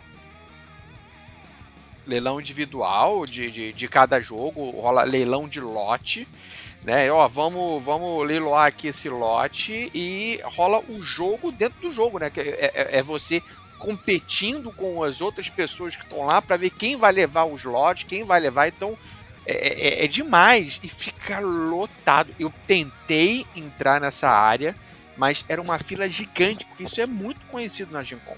Né? Quem me apresentou isso foi o Tola, né? que está lá na, na Simon, junto com o Fel, que pô, eles frequentam direto a Gen Con. Ele que me apresentou essa área, que eu estava passando batido. Eu tentei, infelizmente não consegui, mas rola direto isso. Né? E a questão do hype, né, a gente faz uma lista, né? Eu, por exemplo, dificilmente eu chego para comprar um jogo do nada, né? Out of the blue. Porra, nunca ouvi falar desse jogo. Dificilmente eu vou comprar. Né? Eu, eu procuro ver o que, está hypando aqui, né? Eu procuro. Eu tenho vários produtores de conteúdo que eu sigo, né? Estrangeiros. Então eu vejo o pessoal, quais são as listas que eles estão fazendo, quais são os jogos que eles estão jogando, o que, que eles estão achando, vejo o vídeo, coisa e tal, e faço uma lista, né? Tem coisa que chega na hora, você se deixa levar pela emoção. Porque isso é uma coisa que, cara, ela te toma, né? Então é bom, porque às vezes você compra coisas assim no impulso que te surpreendem, e às vezes é ruim porque você compra jogo que é uma bosta, né? Eu, por exemplo, eu comprei dois jogos que eu tinha certeza que seriam maravilhosos e me arrependi profundamente. Um deles foi o Bosque, né? Que foi da da galera que tinha feito o fotossíntese, né? Ele veio que, pra cá, que... né? Veio, veio pra cá, uma merda. Uma, não joguei, uma merda. Não joguei. Eu nunca joguei. Cara, Simples não, não assim. perdendo porra nenhuma. É, é uma merda. Tá? Os jogos são quatro fases. Primeira, segunda e terceira fase você efetivamente joga. A quarta fase você abre a planilha do Excel e você faz ali o cálculo de pontuação. E para jogar você tem um AP filha da puta para você ver qual é a melhor posição que você vai colocar a sua árvore, para onde a sua folha vai voar. Caralho, me foda, que jogo desagradável. É lindo? É, mas é uma bela bosta. É, foi uma. Nossa. Rapaz, já tem um pouco de desse negócio da sombra no fotossíntese, mas o fotossíntese tem um certo AP, mas eu acho que não é nada. É, é porque eles quiseram eh, levar isso para um outro patamar que, na minha opinião, foi demais. Porque você vê onde é que você vai botar a sua árvore, que tem que ser, não pode ser tão próxima das outras árvores, mas tem que ver de acordo com o vento, para onde vai ventar, para onde suas folhas vão se espalhar, para você ter um controle de área. Caralho, vontade de enfiar o dedo no rabo e rasgar até o talo. Cara, quando você Entendeu? pega um jogo desse jeito, ah, é ruim, né? Nossa, e o outro foi o Sierra West, que estava ah, sendo anunciado esse eu assim. trouxe como... de Essen e também me arrependi, cara. Porra, Caraca, né? O jogo, ele foi eu quase anunciado. comprei esse jogo. Não, quase não perdeu jogo, nada. Cara, não Aí quando eu vi um gameplay, que eu falei que ele era bonito, o pessoal falando, eu olhei e falei, cara, esse jogo eu não, eu não sei, não, tô achando que é uma cara, é, bosta. é o jogo que tem uma excelente ideia Isso. e um péssimo desenvolvimento. Perfeito, cara. A parada dele é o quê? São quatro jogos em um só. Isso aí. Né? Então você, porra, bacana, legal, disruptivo, unicórnio, canvas, né? vai ser bem desenvolvido. Só que qual é o problema, bicho? Na hora de você fazer o setup, não, não, não sei se você passou por, por esse problema também, Diego, é um inferno. É, é, porque você é leva uma hora separando o material para você poder fazer o setup. É. Não, e assim, ó, não tem, é impossível você separar. Cara, o que me incomodou foi dar um time. Exatamente. Ele é um jogo que ele tem uma burocracia é. na fase de manutenção desnecessária. É sabe? É, parece como se fosse mais ou menos ali um jogo em que ele tenta é, é, é, de maneira artificial aumentar a dificuldade dele. Isso aí. Isso mesmo. Entendeu? E nossa, eu joguei duas vezes. Eu não consegui jogar a terceira. Eu também joguei duas. Porra! Né? A, a gente mamou de, dessa vez. Agora, o maneiro é quando você e o que eu acho bacana, né, da oportunidade de você ir para uma feira dessa. Você entrar naquela de que, porra, ver quais são os grandes hypes. Não, isso aqui vai chegar no Brasil. E quando você compra na feira, via de regra, você paga o full price, né? Então você paga o preço cheio. É caro, é bem mais caro. Você passa, você não paga o MSRP, né? Você paga o preço cheio que a editora está vendendo. Então, você esperar para comprar depois, você vai pagar mais barato. O que eu acho bacana, que é o, o que eu fiz, claro, eu deixei me levar, mas eu procurei ver quais são os jogos que não vão chegar no Brasil. Qual é aquele jogo que é tão de nicho que, porra, eu tenho certeza que esse jogo não vem. Então eu procurei fazer isso. Nessa brincadeira foi que eu comprei o Abomination, Harold Frankenstein, que é um jogo, é um, é um euro, mas é um euro assim extremamente temático, em que você é um cientista que vai reproduzir a criatura de Frankenstein, vai reproduzir o processo. E aí você vai ter que pegar partes de corpos humanos, você vai ter que matar ou contratar alguém para matar, ou vai no necrotério, ou vai no hospital, ou vai esperar alguém ser tá morto. Tá desse jogo de novo? Cara tá aqui no meu lado, não aguenta mais eu falar desse jogo. E o jogo é maravilhoso. Entendeu? Lançado pela Play Hat. Esse jogo vem pro Brasil? Não vem. Não vai vir. É. Será que, que não vem? Pela Galápagos? Cara, olha, passou na mão de uma outra editora a possibilidade do jogo vir entendeu? Mas a editora, pessoal, ele sabia que eu tinha essa cópia, entraram em contato comigo, encontrei com eles, entreguei o jogo para eles, falei, olha, eu amo esse jogo, é maravilhoso, vou jogar aqui com vocês, mas eu acho que vocês vão achar um pouco pesado, porque o jogo ele tem um tema meio macabro. Né? E as ilustrações são pesadas, são partes de corpos, e você vai colocando, você vai montando os corpos na, na sua área de tabuleiro. É um jogo macabro. Eu tive então... um jogo uma vez, cara, que era assim, você tinha que matar, é, a tua família ia morrer da peste negra e você tinha que escolher os melhores lugares do cemitério para enterrar suas pessoas, sabe? Tipo, era o controle de área do cemitério, cara. Puta, eu falei, esse jogo não vem nunca pro Brasil. Maneiro, exatamente. Cara, mas assim, eu, se for pensar assim, um jogo que eu acho que também não poderia, pelo tema pesado, é o This War of Mine. Ele é um jogo que você joga e fica depressivo, cara porque o tema é hiper pesado para quem já jogou do, do, computador, mas o board ele trouxe isso, né? E é um jogo bem interessante. Tá, ah, mas as imagens não são assim fortes. Realmente, aí a gente pega pela questão visual. Mas na hora que você coloca para jogar as decisões que você tem que tomar, é pesadíssimo, é, é mais 18 mesmo. Então, e veio, né? Então, não sei. Quem é, sabe vai vir. Mas... Tem o Gloom, tem o Gloom aí, né? Que veio pela. Esqueci o nome da. A, a... É, das meninas. Ah, é, gente. Das Calamity. Calamity. Né? É, esse, esse eu acho que eu passei pra você. Não, agora não sei se eu passei ou se eu vendi. Eu ia passar. Ah, não, ia passar pro Edson, só que o Edson já tinha comprado, não era, Edson? Tinha comprado. Muito divertido. Pois é, aqui em casa não roda, porque o tema é pesado. Então, exato. Eu, eu achei super divertido o jogo, cara, mas o tema é complicado. Ah, ele é excelente. Se entra no clima né? Porque tem aquela questão também de storytelling. Tem. É, meio galhofa, é maneira. É, é tem como, que entrar. Como, como é que você morre? Sim, Morrer assim, se Exato. vira pra contar, mas se entra no clima é sensacional. É, mas é, eu tô vendo aqui as fotos do Abomination que o zombie tá falando, ele é realmente meio Sei lá, velho. Tipo assim, pô, tu tem que sair catando os pedaços de gente para juntar e fazer o Frankenstein é meio. Você entra na fila da guilhotina para ver o cara que vai ser passado para você pegar os corpos. Tô louco. Frescos. Ele passa um pouquinho do. Porque tem uns que tem, assim, um tema mais pesado, mas ele coloca num jeito mais cartoon, né? Esse aqui, pelo menos para as imagens, não tem nada de. É que queira ou não de... queira, cara, cartoon. no Brasil, jogos, né, de tabuleiro ou de do que quer que seja, ainda é muito visto como brinquedo para criança. Então, quando você coloca um tema um pouco mais pesado, assim, as editoras já ficam receosas de lançar esse jogo, sabe? Eu, eu acho que Exatamente. tem muita essa questão, questão conservadorista ainda, né, para jogos. O jogo de tabuleiro ainda é visto como brinquedo. Então tem essa parada. É, tanto é que tem muitos jogos que a gente até pega aqui, ah, que, que, às vezes você pega assim, ah, coloca a idade indicativa 14 anos. Aí você vai lá no BGG, a idade indicativa é 8, é 10, mas às vezes acho que é por lei. A pessoa tem que colocar 14 não, anos. Eu acho, se não me engano, essa idade indicativa maior aqui no Brasil ela é por questão tributária. Se não me engano, para ele ser liberado para idades menores, eu posso estar muito errado falando isso, mas eu acho que eu li isso em algum lugar. Ele precisa passar por um processo maior e esse processo maior ele é mais caro. Mas é realmente esses dias eu teve o Dia das Crianças, estava procurando jogos para para jogar com os meus sobrinhos, aí eu olhei jogos que eu falei, cara, isso aqui dá para jogar com criança de 10 anos. Aí tava 14 anos. Aí eu fui olhar no BGG, tava 8.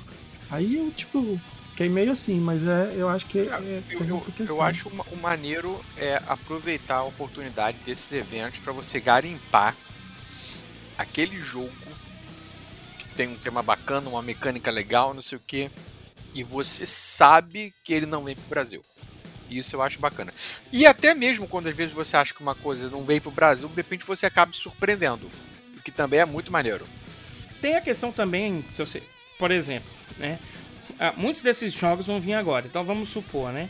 Ah, nós aqui como criadores de conteúdo estamos ah, lá em Essen. O, o Messina foi. Vai vir. Vai vir quando? Não sei. Talvez no segundo semestre de 2022. Cara, você pode ter o jogo aqui e sair na frente para mostrar conteúdo. Tem muita gente que também pode pensar nesse ponto, né? Cara, ah, eu já vou ter esse é jogo aqui isso, que cara. eu posso fazer isso. E não é só isso. Você compra o jogo lá, você joga ele, produz conteúdo dele, joga bastante e depois você vende mais caro do que você pagou lá, entendeu? pois é. Isso é uma realidade. Ainda tem essa questão. Isso é uma realidade. Você fala que foi aberto para conferência. Ah, daí já valorizou, né? Preço. É isso aí. 20%. Pô, mas Nossa ainda tem, ainda tem o seu DNA de pessoa famosa, ainda ainda vale mais ainda, Nossa. né? Pronto. Tem o suor do dedo do Diego do oh, Zombie. Exatamente. Já pensou? Tem a marquinha do dedo ali. E nessa Essen aqui e da, da própria. Ah, deixa eu fazer uma pergunta antes que eu tava querendo fazer pra você, Zombie. Você falou que tem muita questão de RPG, né? Na verdade, são duas perguntas em uma. É, primeiro, eu sei que lá nos Estados Unidos o. o não, não é só a Wizards of the Coast com DD que é forte, tem vários outros sistemas. Mas eu ia perguntar deles, se eles participam, porque se eu não me engano, eles têm um própria, uma própria feira, se eu não me engano, deles, né? Que eles às vezes fazem o lançamento.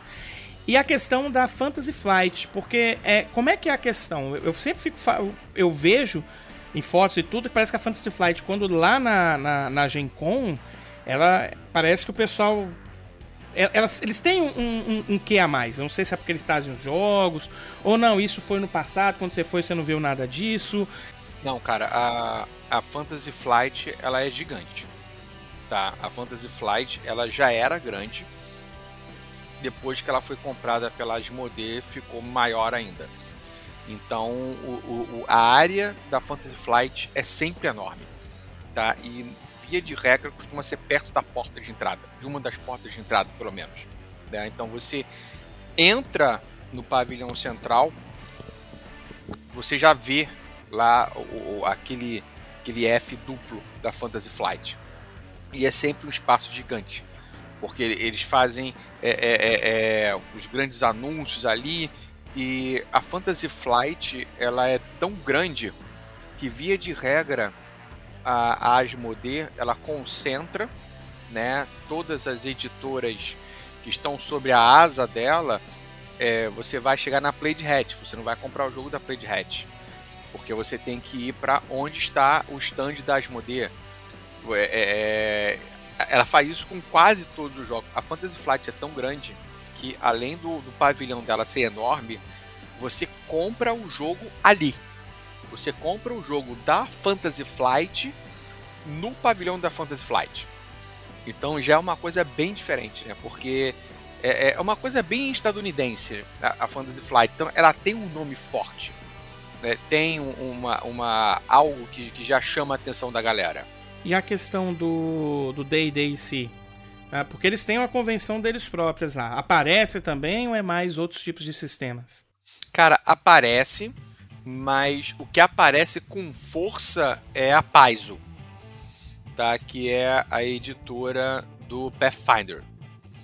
Tá? Então a, a Paizo, cara, é com muita força que ela chega lá. O, o pavilhão dela é, é, é, gigante. Quando eu fui, assim, o pavilhão era, porra, enorme. E você tem vários pavilhões, várias editoras menores também de RPG que ficam ali perto. Então você tem uma área que fica agregado o RPG. Você tem é, a Paizo, você tem a Chaosian, que cuida do, do, do, do Call of Cthulhu, você tem a Goodman Games, que cuida do Dungeon Crawl Classics fica tudo mais ou menos perto, mas o grande pavilhão do RPG ali, pelo menos no ano que eu fui, era a Paizo. Bacana.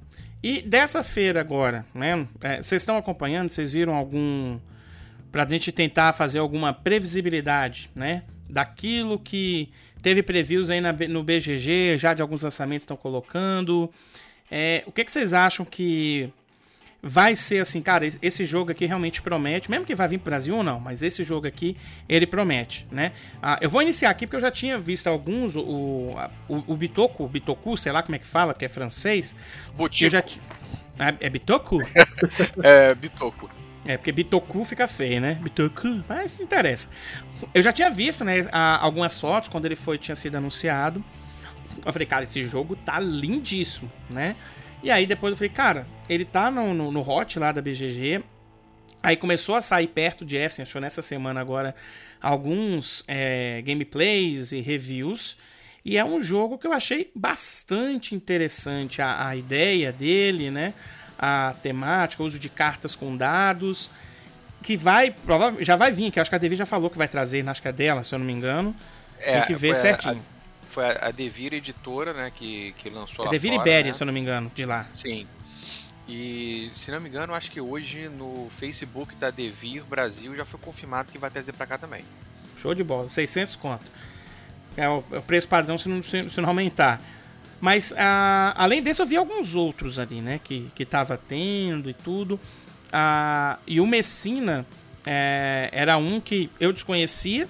Eu falei, pô, de que eu fui atrás. Mas tinha um jogo que também eu queria dar, dar uma olhada, mas aí eu vou pro outro lado. Já é um jogo que eu dei uma olhada e falei, cara, esse jogo parece ser chato pra cacete. Que era o Golem, que é dos mesmos criadores do Grande Austro Hotel, do Lorenzo.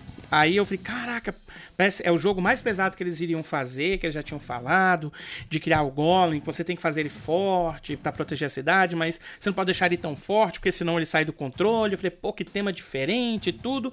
Aí eu fui olhar um gameplay e eu falei, cara, mas que joguinho parece bem burocrático, né? Então, eu, eu meio que me decepcionei. Claro que quando a gente joga é, é outra, outro assunto. Mas como eu tô falando de previsibilidade, né? Eu colocaria que foi um jogo assim, cara. É, tem uma caixa linda, eu achei bem bonita a, a arte dela. Mas eu não sei, eu, o, a forma que foi colocado eu achei um pouco burocrático para aquilo que eu esperava. Né? A, eu gosto muito do Grande Alço Hotel, você estava falando daquele do, do jogo aí do Bosque, né? Ele é excelente para dois jogadores, ótimo para três, mas com quatro jogadores, cara, dá, é, é, tortura por causa do downtime. Né? Jogar com quatro jogadores do Grande Alto Hotel é, é você é, gostar de ser sadomasoquista, porque, cara, você joga, principalmente se for o primeiro jogador, você joga, meu amigo, vai fazer outra coisa. Vai jogar um outro tem, jogo. Demora demais. Né? Até dar a volta, né? É, ele vai cara, e volta, Nossa né? senhora. Quatro jogadores é horrível. Mas assim, dessa feira, né? Vocês estão olhando, vocês viram alguma coisa dos anúncios que foram feitos? Olha, eu, eu tenho quatro jogos, na verdade cinco jogos e duas expansões que eu fiquei assim mais no hype, né? Apesar de eu achar que justamente por causa da pandemia, né, acho que deu uma segurada aí nos lançamentos, né? A galera ainda segurou um pouco, não se preparou tanto, mas tem algumas coisas bem legais. Um deles é que eu gostei bastante ali, que tava vendo, é o Tabanuzi. Não sei se vocês já viram ali, do Tassini. Ah, esse eu vi. É, é, é o.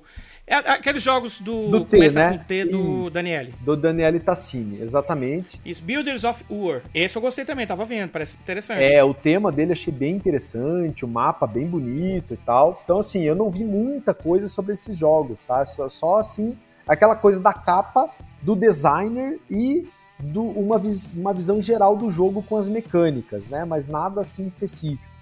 Outro que é um relançamento aí que eu não, não tive o prazer de jogar, mas estou querendo também, e outro designer bem conhecido, que é do Martin Wallace, é o relançamento do Thinner's Trail. É, esse joguinho aí é um jogo mais leve do Martin Wallace. Eu tenho alguns jogos que eu gosto muito dele e outros jogos que eu acho que ele deu uma pisada na bola, né? Mas temos aí o Brass, né? Tá no top 5 de todos os tempos. Então esse Thinner Trail foi muito bem recomendado e essa reimplementação dele aí, relançamento, né? É, tá, tá, saindo de novo. Outro jogo, Imperial Steam. Vocês já ouviram falar também?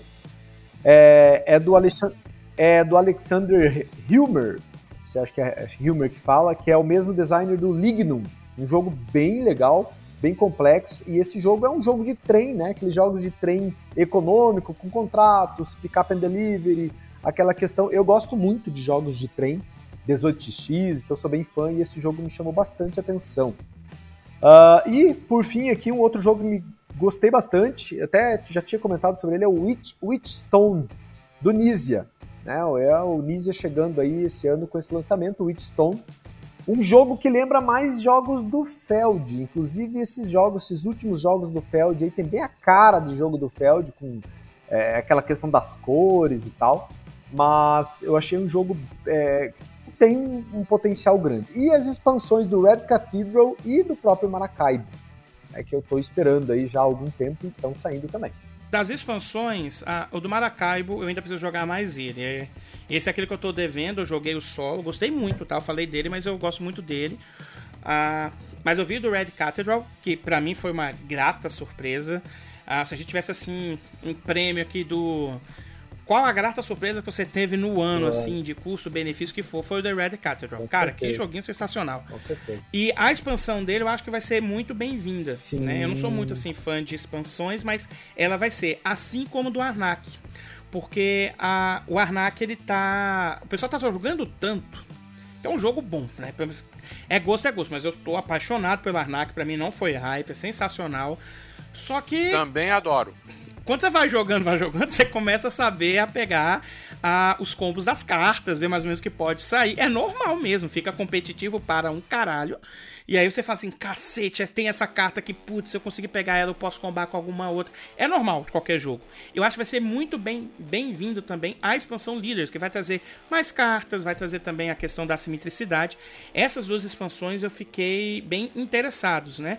A do Maracaiba, confesso que eu não vi nada, até porque como eu não joguei muito, aí eu falo, pô, se eu não joguei nem o jogo base, como é que eu vou pensar na, na expansão? E você, Zombies, viu alguma coisa assim? Ah, um detalhe, né? Aqui é assim, viu, gente? O nosso podcast é desse jeito. Brás, pra você, vamos fazer aquele bate-bola, jogo rápido. Diego, Brás pra você. É a, é a Masterpiece do. Do Martin Wallace? Pra mim é. É o jogo mais bem, bem classificado dele na minha, no meu ranking aqui. E Você, a, a, pergunta polêmica, antes do, do zombie. A pergunta polêmica: Opa. Lancashire ou Birmingham? pra mim é, é Birmingham. Massa. É Nutella. É, Zombie. Fala, querido. E você, Masterpiece. O Braz é, é, é, a, é aquela pedra mestre que foi feita pelo. pelo Wallace. Martin Wallace pra você? Pra mim, não. Opa, qual que é? Pra mim é Wildlands. Ah, mas, é... ah, mas aí, né? A gente tá falando com o cara Ameritrash. Colocar a personagem no mapa e dar porrada nos outros versus claro. jogo de trenzinho ficou desleal, né? não, não tinha nem como ser. Porra. Então, é um jogo de porrada que ele fez pra Osprey. Que é um jogo muito lindo, muito bonito. E foi muito bem é, criticado.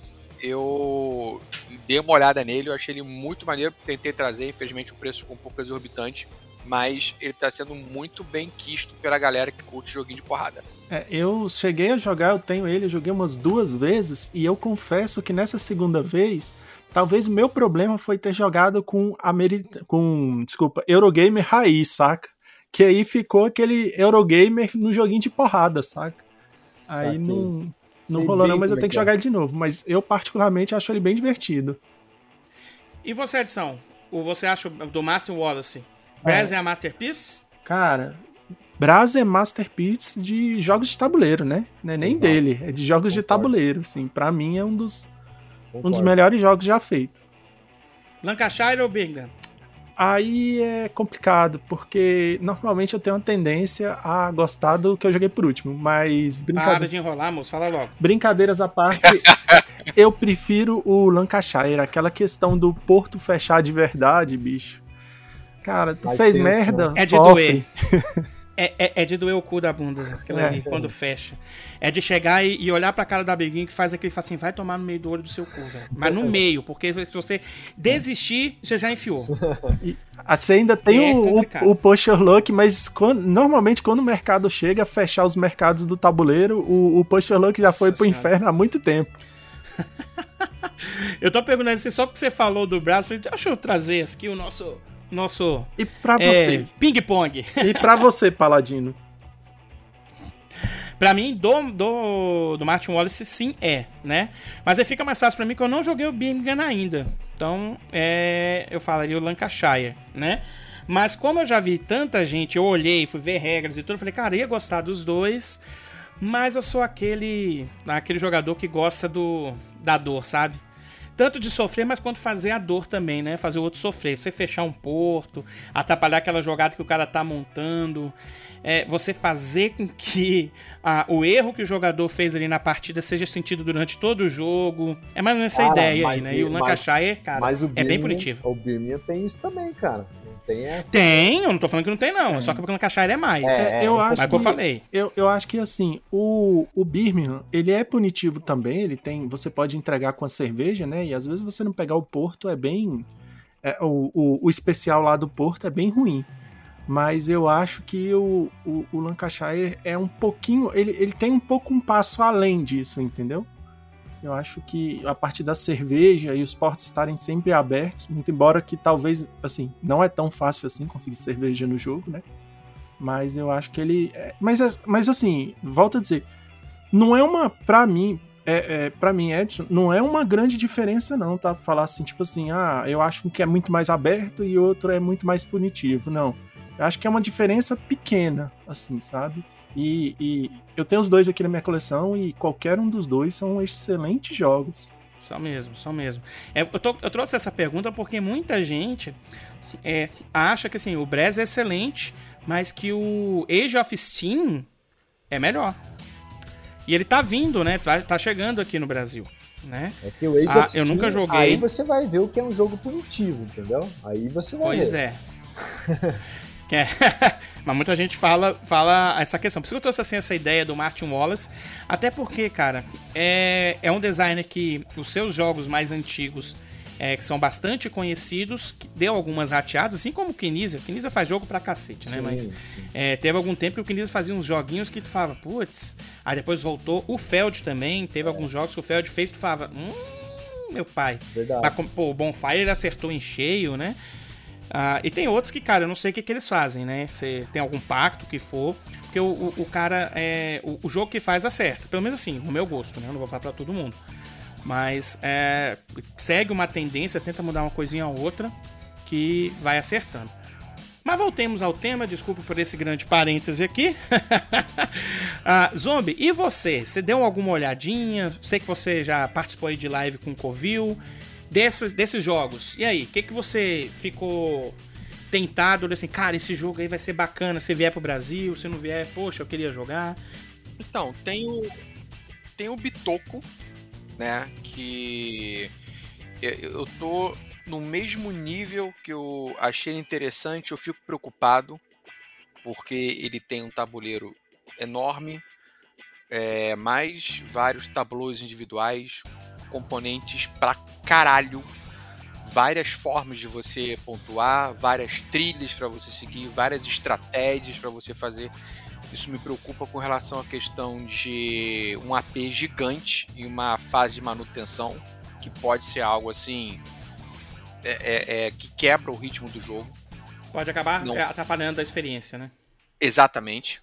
Tá? Então, realmente, é, a partida ali dura duas horas, né? Já se o playing time de duas horas, já parte do princípio que a tua primeira partida não vai ser menos de três horas.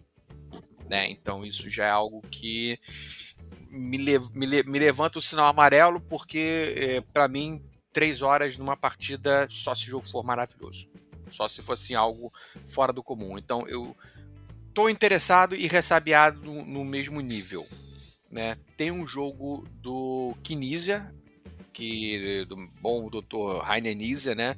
Que é o The Siege of Hunedar, que eu achei bacana, que é um jogo cooperativo, que tem um quê ali de Tower Defense, em que você tem um, um deck building, em que você tem um jogo cooperativo, que me interessa mais, né? Até pela, pela temática que você tem um grupo de anões defendendo a sua fortaleza, enquanto eles são atacados por orcs, orcs goblins e trolls. Né? Esse então... jogo é um que o insert faz parte do jogo, não é? Sim, ele é ah, elemento eu vi. 3D lindo. Cara, assim. Sensacional lindo. a ideia. A, a, ideia é maravilhosa. Tipo, você para e pensa, porra, como é que ninguém nunca pensou nisso antes? Né? A, o insert é o tabuleiro. Né? É, é o tabuleiro principal, que você tem a divisão das áreas. E você tem torres que estão ali no insert. É incrível, cara. Isso foi. A, a Ludonova mandou muito bem quando pensou nisso. Né? É, outro jogo que eu acho bacana é o Track 12, né? Do Bruno Catalá, que é um rolling right, assim, simples, mas muito divertido. Que se quiser conhecer tem até na, no BGA, mas no físico ele tem vários envelopes que você vai abrindo. Você pode jogar solo, você pode jogar é, é, é, é, competitivo, você pode jogar em formato campanha. E você tem envelopes com material extra que, conforme determinadas combinações forem saindo, você vai abrindo e vai incrementando ao jogo. Achei a ideia assim muito maneira. É... E tem um outro jogo que eu achei muito interessante, é que eu só comecei a ver hoje. Né? O dia foi meio corrido, que é um jogo. Eu não tô achando quase nada. Até amanhã vou tentar achar alguma, mais alguma coisa. O nome dele é Amelia's Secret. Né? Ele é um jogo de escape em que você utiliza o material com um aplicativo de telefone celular. E ele é jogado com realidade aumentada. Você vai fazer um mapa, você vai dispor o mapa na mesa com as cartas. Cada carta tem ali um QR Code na hora de jogar você vai usar o app do jogo para ler o QR Code e ali você tem as informações. É um jogo de escape utilizando realidade aumentada. Eu achei isso muito maneiro. Eu adoro jogo de escape. Eu vou ver se eu consigo achar mais alguma coisa acerca desse jogo, mas com certeza já despertou muito a minha curiosidade. E o que você falou também do, do, do Arnak, né? O líderes, né? É, que porra, eu adoro o Arnak, então realmente essa expansão para tornar o jogo assimétrico incrível. Né? Então, nada de, de, de, excepcional, nada de, porra, meu Deus, como é que nunca pensaram nisso? Mas para quem gosta do Arnak, já jogou bastante, é uma boa forma de você mudar levemente a jogabilidade e voltar a te dar o desafio né, do Arnak. Eu, eu, acho que nessa expansão você tem o deck e um poder especial, não é? Você tem assim, decks iniciais diferentes e um poder, não é? Uma coisa assim? Se não me engano, você tem. Eh, cada líder tem uma habilidade específica, cada líder tem um deck inicial diferenciado e você tem novos guardiões. E também loca e novas cartas também. Não sei se vem locais, poderia vir. Mas eu acho que vem novos itens, novos artefatos, novos guardiões. Ah, podia vir a caixa não é pequena, cara. A caixa dessa expansão não é pequena. É Deve comparada à caixa do Arnak, que é aquelas caixas, né? Não, padrão. Comparada à caixa do Arnak é quase uma coffin box na época áurea da Fantasy Flight, porra. É. Você comprava, dava pra, porra, matava uma pessoa, você enterrava metade do corpo ali dentro. É, eu tô e que vem aqui... vento, né? Exatamente, né? É a caixa que aquele teu amigo que gosta de cortar os jogos é onde ele enterrava metade dos corpos. é, eu tô vendo as imagens aqui, vem locais também. Vem locais, vem daqui, que bom. um monte de coisa. Vem tabuleiros, né? De jogadores e cartas. Ah, achei bom demais. O Anak, a, a campanha solo dele tá muito legal. É, eu fiz o primeiro capítulo dela. Pô, bacana, bacana mesmo. Edson, e você? Você conseguiu ver alguma coisa aí de, de alguns jogos? É, eu tô meio corrido também. Eu vi alguma coisa do Messina. É, pra chover no molhado o, a Exped, é, The Expedition Leaders do Arnak. Achei que parece ser bastante interessante. Um jogo que não chegou no Brasil e eu tô jogando. Joguei, na verdade, joguei bastante no BGA. Foi o Ni Daveli. Parece que vai vir uma expansão dele. Parece Sim, tem uma expansão dele. Interessante. Tem um, um, um, jogo que eu acho que ele vem do KS, que foi feito um KS dele. Eu jogo bastante do eu gosto bastante do jogo que foi lançado aqui no Brasil pela Galápagos, que é o It's a Wonderful World. É, tem o Ah, é que Kingdom. vai ser é, é. Sim, é uma, é uma versão. Acho pra que é dois. É, Wonderful Kingdom, se não me engano. Exatamente. E é pra dois que jogadores. É pra um ou dois jogadores. Um ou dois jogadores. É, é, o, é o Seven Wonders Duel, Isso. gente. Exato. Só que pro. É. Tá é, é um jogo que eu gostei, tipo, bastante do, do jogo. Cara, é muito bom, cara. It's a Wonderful World é um jogo muito gostoso. E Edson, se tiver oportunidade, compra a campanha, tá? É War of Peace. É muito maneiro. As pequenas alterações que vão rolando nas partidas, muito legal. Segue aí a, a, a dica. É, essa expansão eu já até olhei em vários lugares a expansão dele, só que aquele negócio, né? Ficou caro comprar fora, não entrega aqui, imposto. Compra no Tenda Mia, filhão. Tenda Mia? Vou dar uma procurada Tenda lá Mia. e vou. E irei comprar. É, E no mês de outubro está com frete grátis. Até 57 reais. Exatamente. Eu só compro no Tenda Mia atualmente, cara. O resto eu comprava muito no Miniature, no Miniature Market, só que o frete lá tá impeditivo. Qualquer merdinha que você comprar, 30 dólares de frete. Pô, tá de sacanagem. É. Eu vou gastar mais na porra do frete que no jogo? É. e, É Não, sempre nesse- mais.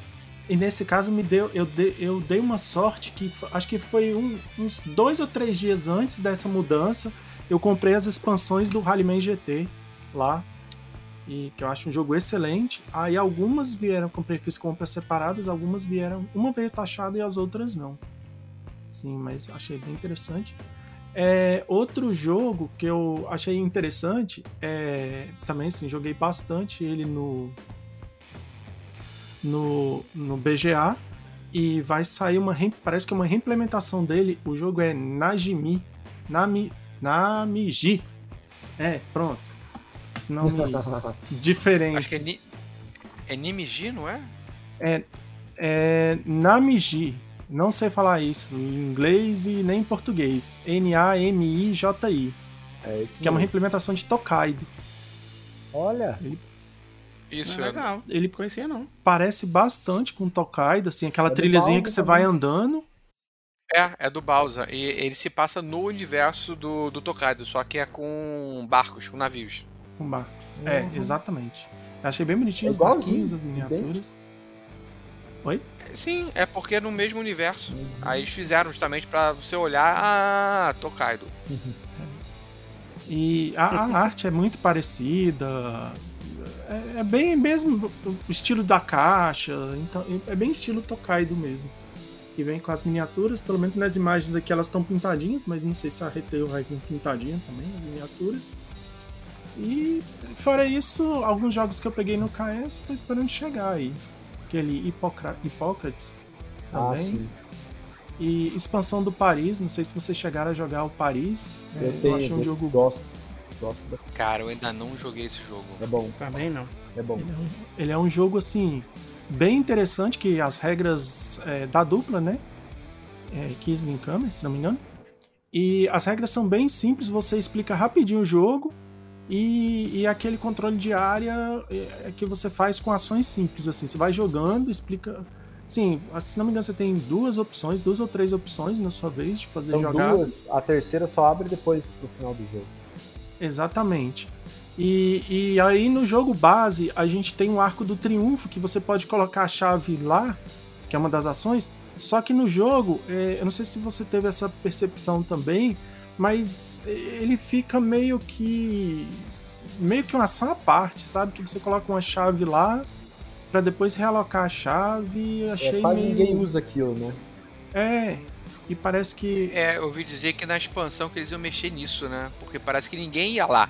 Aí ficava uma coisa basicamente estética. Exato. Exatamente. E aí a expansão parece que vai trazer um, um flavor melhor para esse para essa parte que foi pouco usada.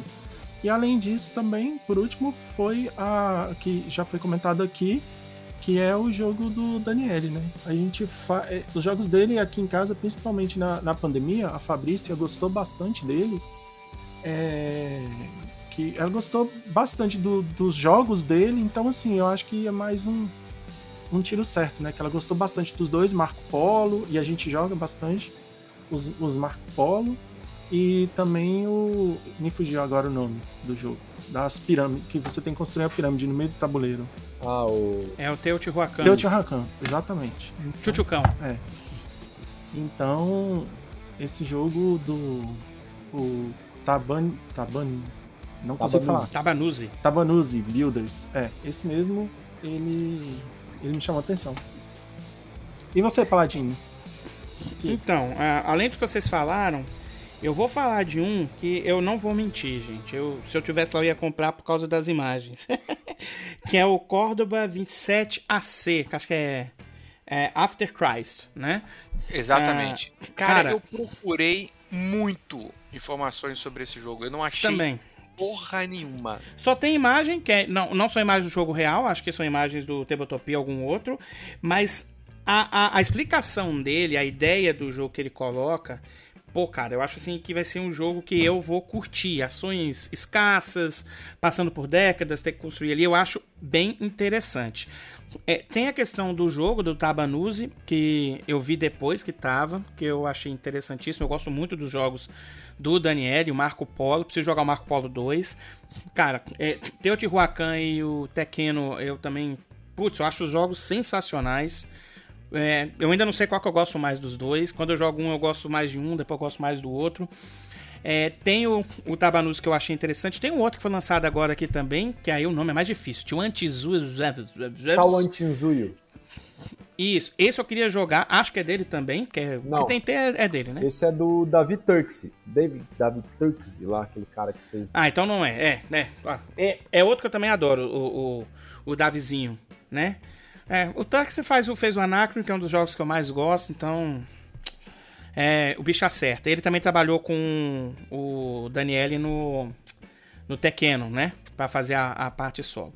Mas esse Córdoba, cara, eu achei muito, muito interessante a ideia. Só que, cara, são jogos que não tem informação. É que nem o Boom Lake do, do Pifster, que foi anunciado aqui, você vai procurar na internet, não tem nada. Aí fala, pô, tem umas fotinhas nada, não fala nada com nada, assim, cara, não tem nem como hypar um jogo desse, né? Mas esse que vocês falaram todos, e o Golem, tô falando negativamente, porque eu olhei e falei, cara, é... vamos ver mais pra frente. Ah, são jogos que eu gostaria muito. E eu vi uma foto no Instagram de um perfil, acho que chama Spiritel, acho que é assim que eu sigo. Aí ele tirou assim, ó, foto, o loot primeiro. Aí tinha lá o Ultimate Railroads, né? Aí eu, ah, papai, eu queria um desses se eu tivesse. É, Paulo lá. tá louco nisso, cara. Eu sou apaixonado pelo, pelo Russian, né? Pelo RR. Russian Railroads. Eu acho ele um jogo sensacional, muito bem, cara, maravilhoso. Só, cara, quando saiu o Ultimate, eu falo, velho, não dá, cara. É, pra pagar dois mil reais num jogo desse, não dá. Então, tô na. Tô, um dia eu vou pegar do Thiago, que o Thiago tem lá, né? Ele não tá jogando. Eu falei, Thiago, quando você for vender o Russian Railroads, eu compro. Ele não vou vender. Eu falei, tá bom, mas quando quiser vender, saiba que tem um Não comprador. vai. E se for, me avisa, né? É, se for, tá aí. Mas, cara, quando eu olhei aquela fotinha, aquela caixa preta com uma expansão própria daí, eu falei, cara, eu ia Foda, correr né? que nem o Diego lá pra comprar esse jogo. Ah, certeza. Que caramba, velho. Mas esse, Mas foi- é esse isso. tá em Essen? Tá. Tá em Essen, Aí, cara. Tá. É. Saiu lá, por incrível que pareça. Eu vi umas Ah. fotos chegando vários carregamentos dele, assim, só pra fazer inveja, assim. Mas eu acho que no KS tinha pra entregar lá, tá? Se eu não me engano.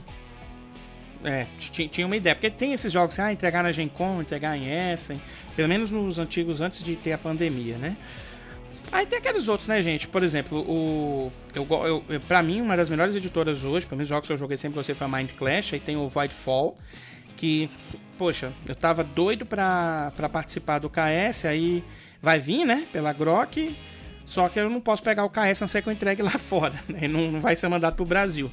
Fiquei triste, né? Porque é um joguinho que. É. Esse é aquela questão de que as miniaturas acho que fariam bastante é, diferença. Eu acho que o Anacron já faz, tá? Mas esse faria, até por ser um 4x no espaço e tudo mais. E é interessante você ver, né? As navezinhas andando, que elas vão vir com aqueles pedestalzinhos. Aí a gente foi proibitivo, né? Só se você pegar e mandar para outro lugar e depois trazer para cá. Eu não gosto de mexer com isso, coisa pessoal. Mas ele tava lá também, tanto na Gen Con quanto no Essen. Estão apresentando o jogo, né? Lá. Ah, e parece que tá fazendo muito sucesso. O pessoal tá gostando bastante aí desse, desse 4X.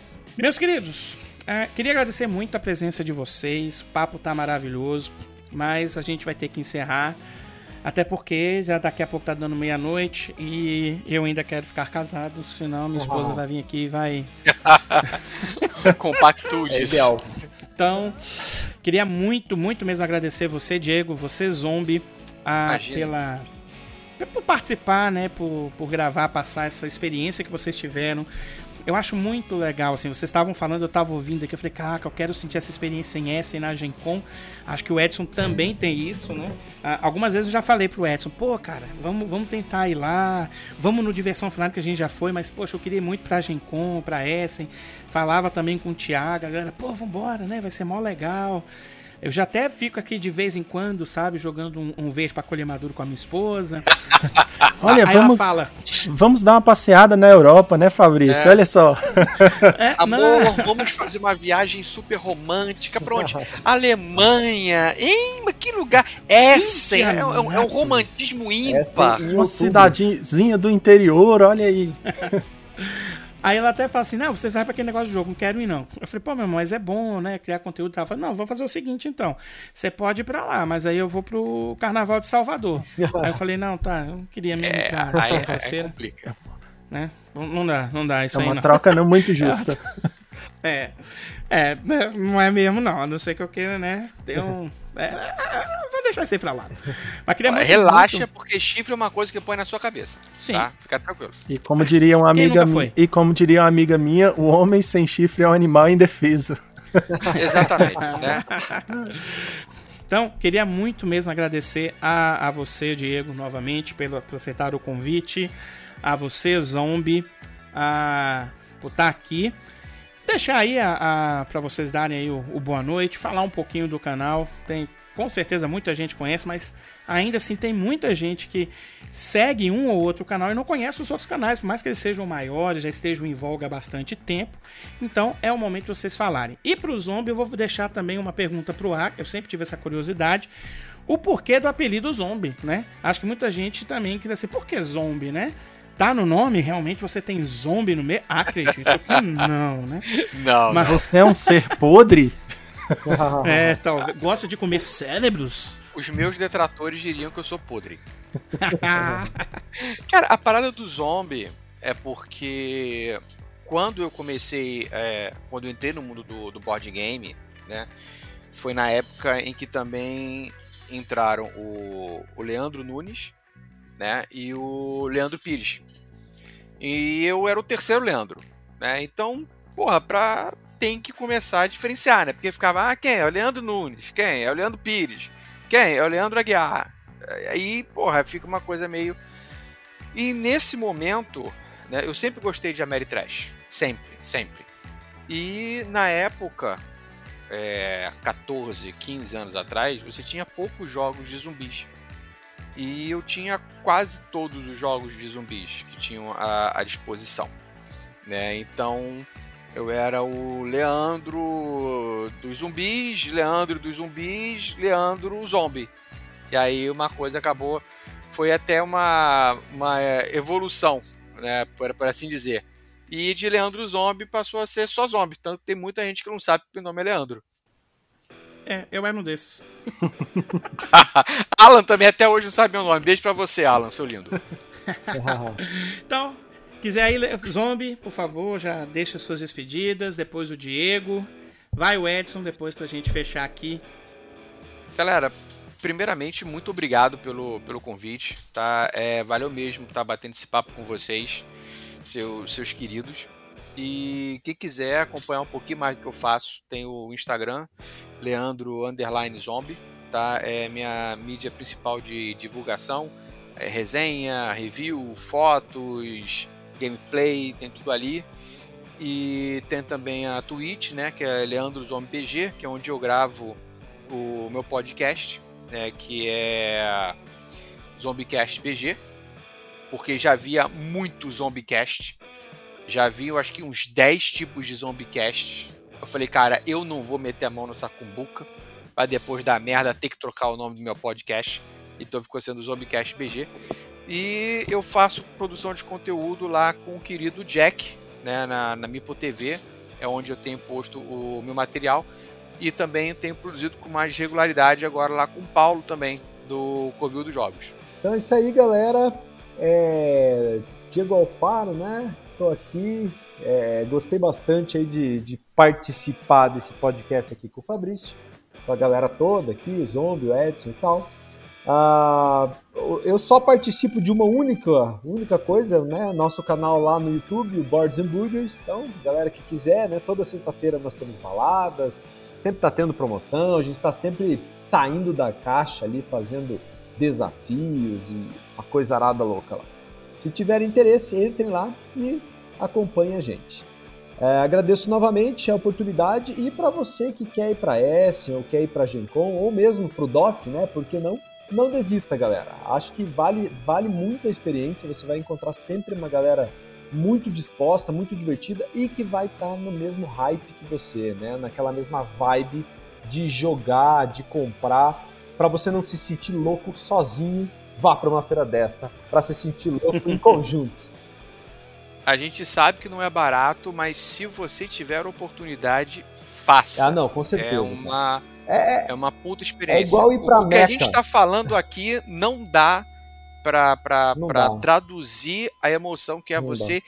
estar lá pessoalmente. Cara, é, é sensacional. É, é, igual ir para Meca para os muçulmanos, né? Você tem que ir, cara. Uma vez na vida você tem que ir. Exatamente. Tem que fazer a peregrinação. Então é isso, pessoal. Gostaria de mais uma vez deixar o um agradecimento aqui para os nossos convidados e deixar o bom dia, boa tarde, boa noite para todo mundo e o obrigado. Também aqui vou me despedindo. Muito obrigado aos nossos convidados. Obrigado para você que ouviu até aqui. É, faça as minhas palavras, o que o Diego colocou. Eu estou nessa aí, eu não desisto. Um dia eu vou para essas duas feiras para fazer a minha peregrinação, afinal eu amo esse hobby, é algo maravilhoso. Eu crio conteúdo para difundido porque eu gosto e eu acho sensacional, né? Então eu quero estar lá como um dos doidos pulando, ficando com os olhos brilhando. Acho que vai ser talvez uma sensação bem parecida quando fui a primeira vez à Disney, em que eu vi aquela do, do, das minha, do meu tempo de criança, né? E quando eu fui lá é, é, é, é outro tipo. Acho que ali vai ser a mesma coisa, né? Então, para você aí, uma boa noite. Não esqueça de, de seguir o nosso canal Alcateia Lúdica, tá bom? A gente está lá no Instagram, Facebook, Twitch. Também estamos no TikTok, mas TikTok não tem dancinha, é apenas vídeos ali de explicação de um minuto, de jogos, reviews rápidos ali de um estilo que a gente está tentando colocar agora. Obrigado mesmo mais uma vez, uma boa noite e até o próximo episódio do Juntando as Peças, o podcast oficial e do canal Alcatea Lúdica. Até mais, gente. Tchau, tchau. Obrigado, Valeu. pessoal. Até Valeu, mais. galera. Tchau, tchau. Abração. Tchau, tchau.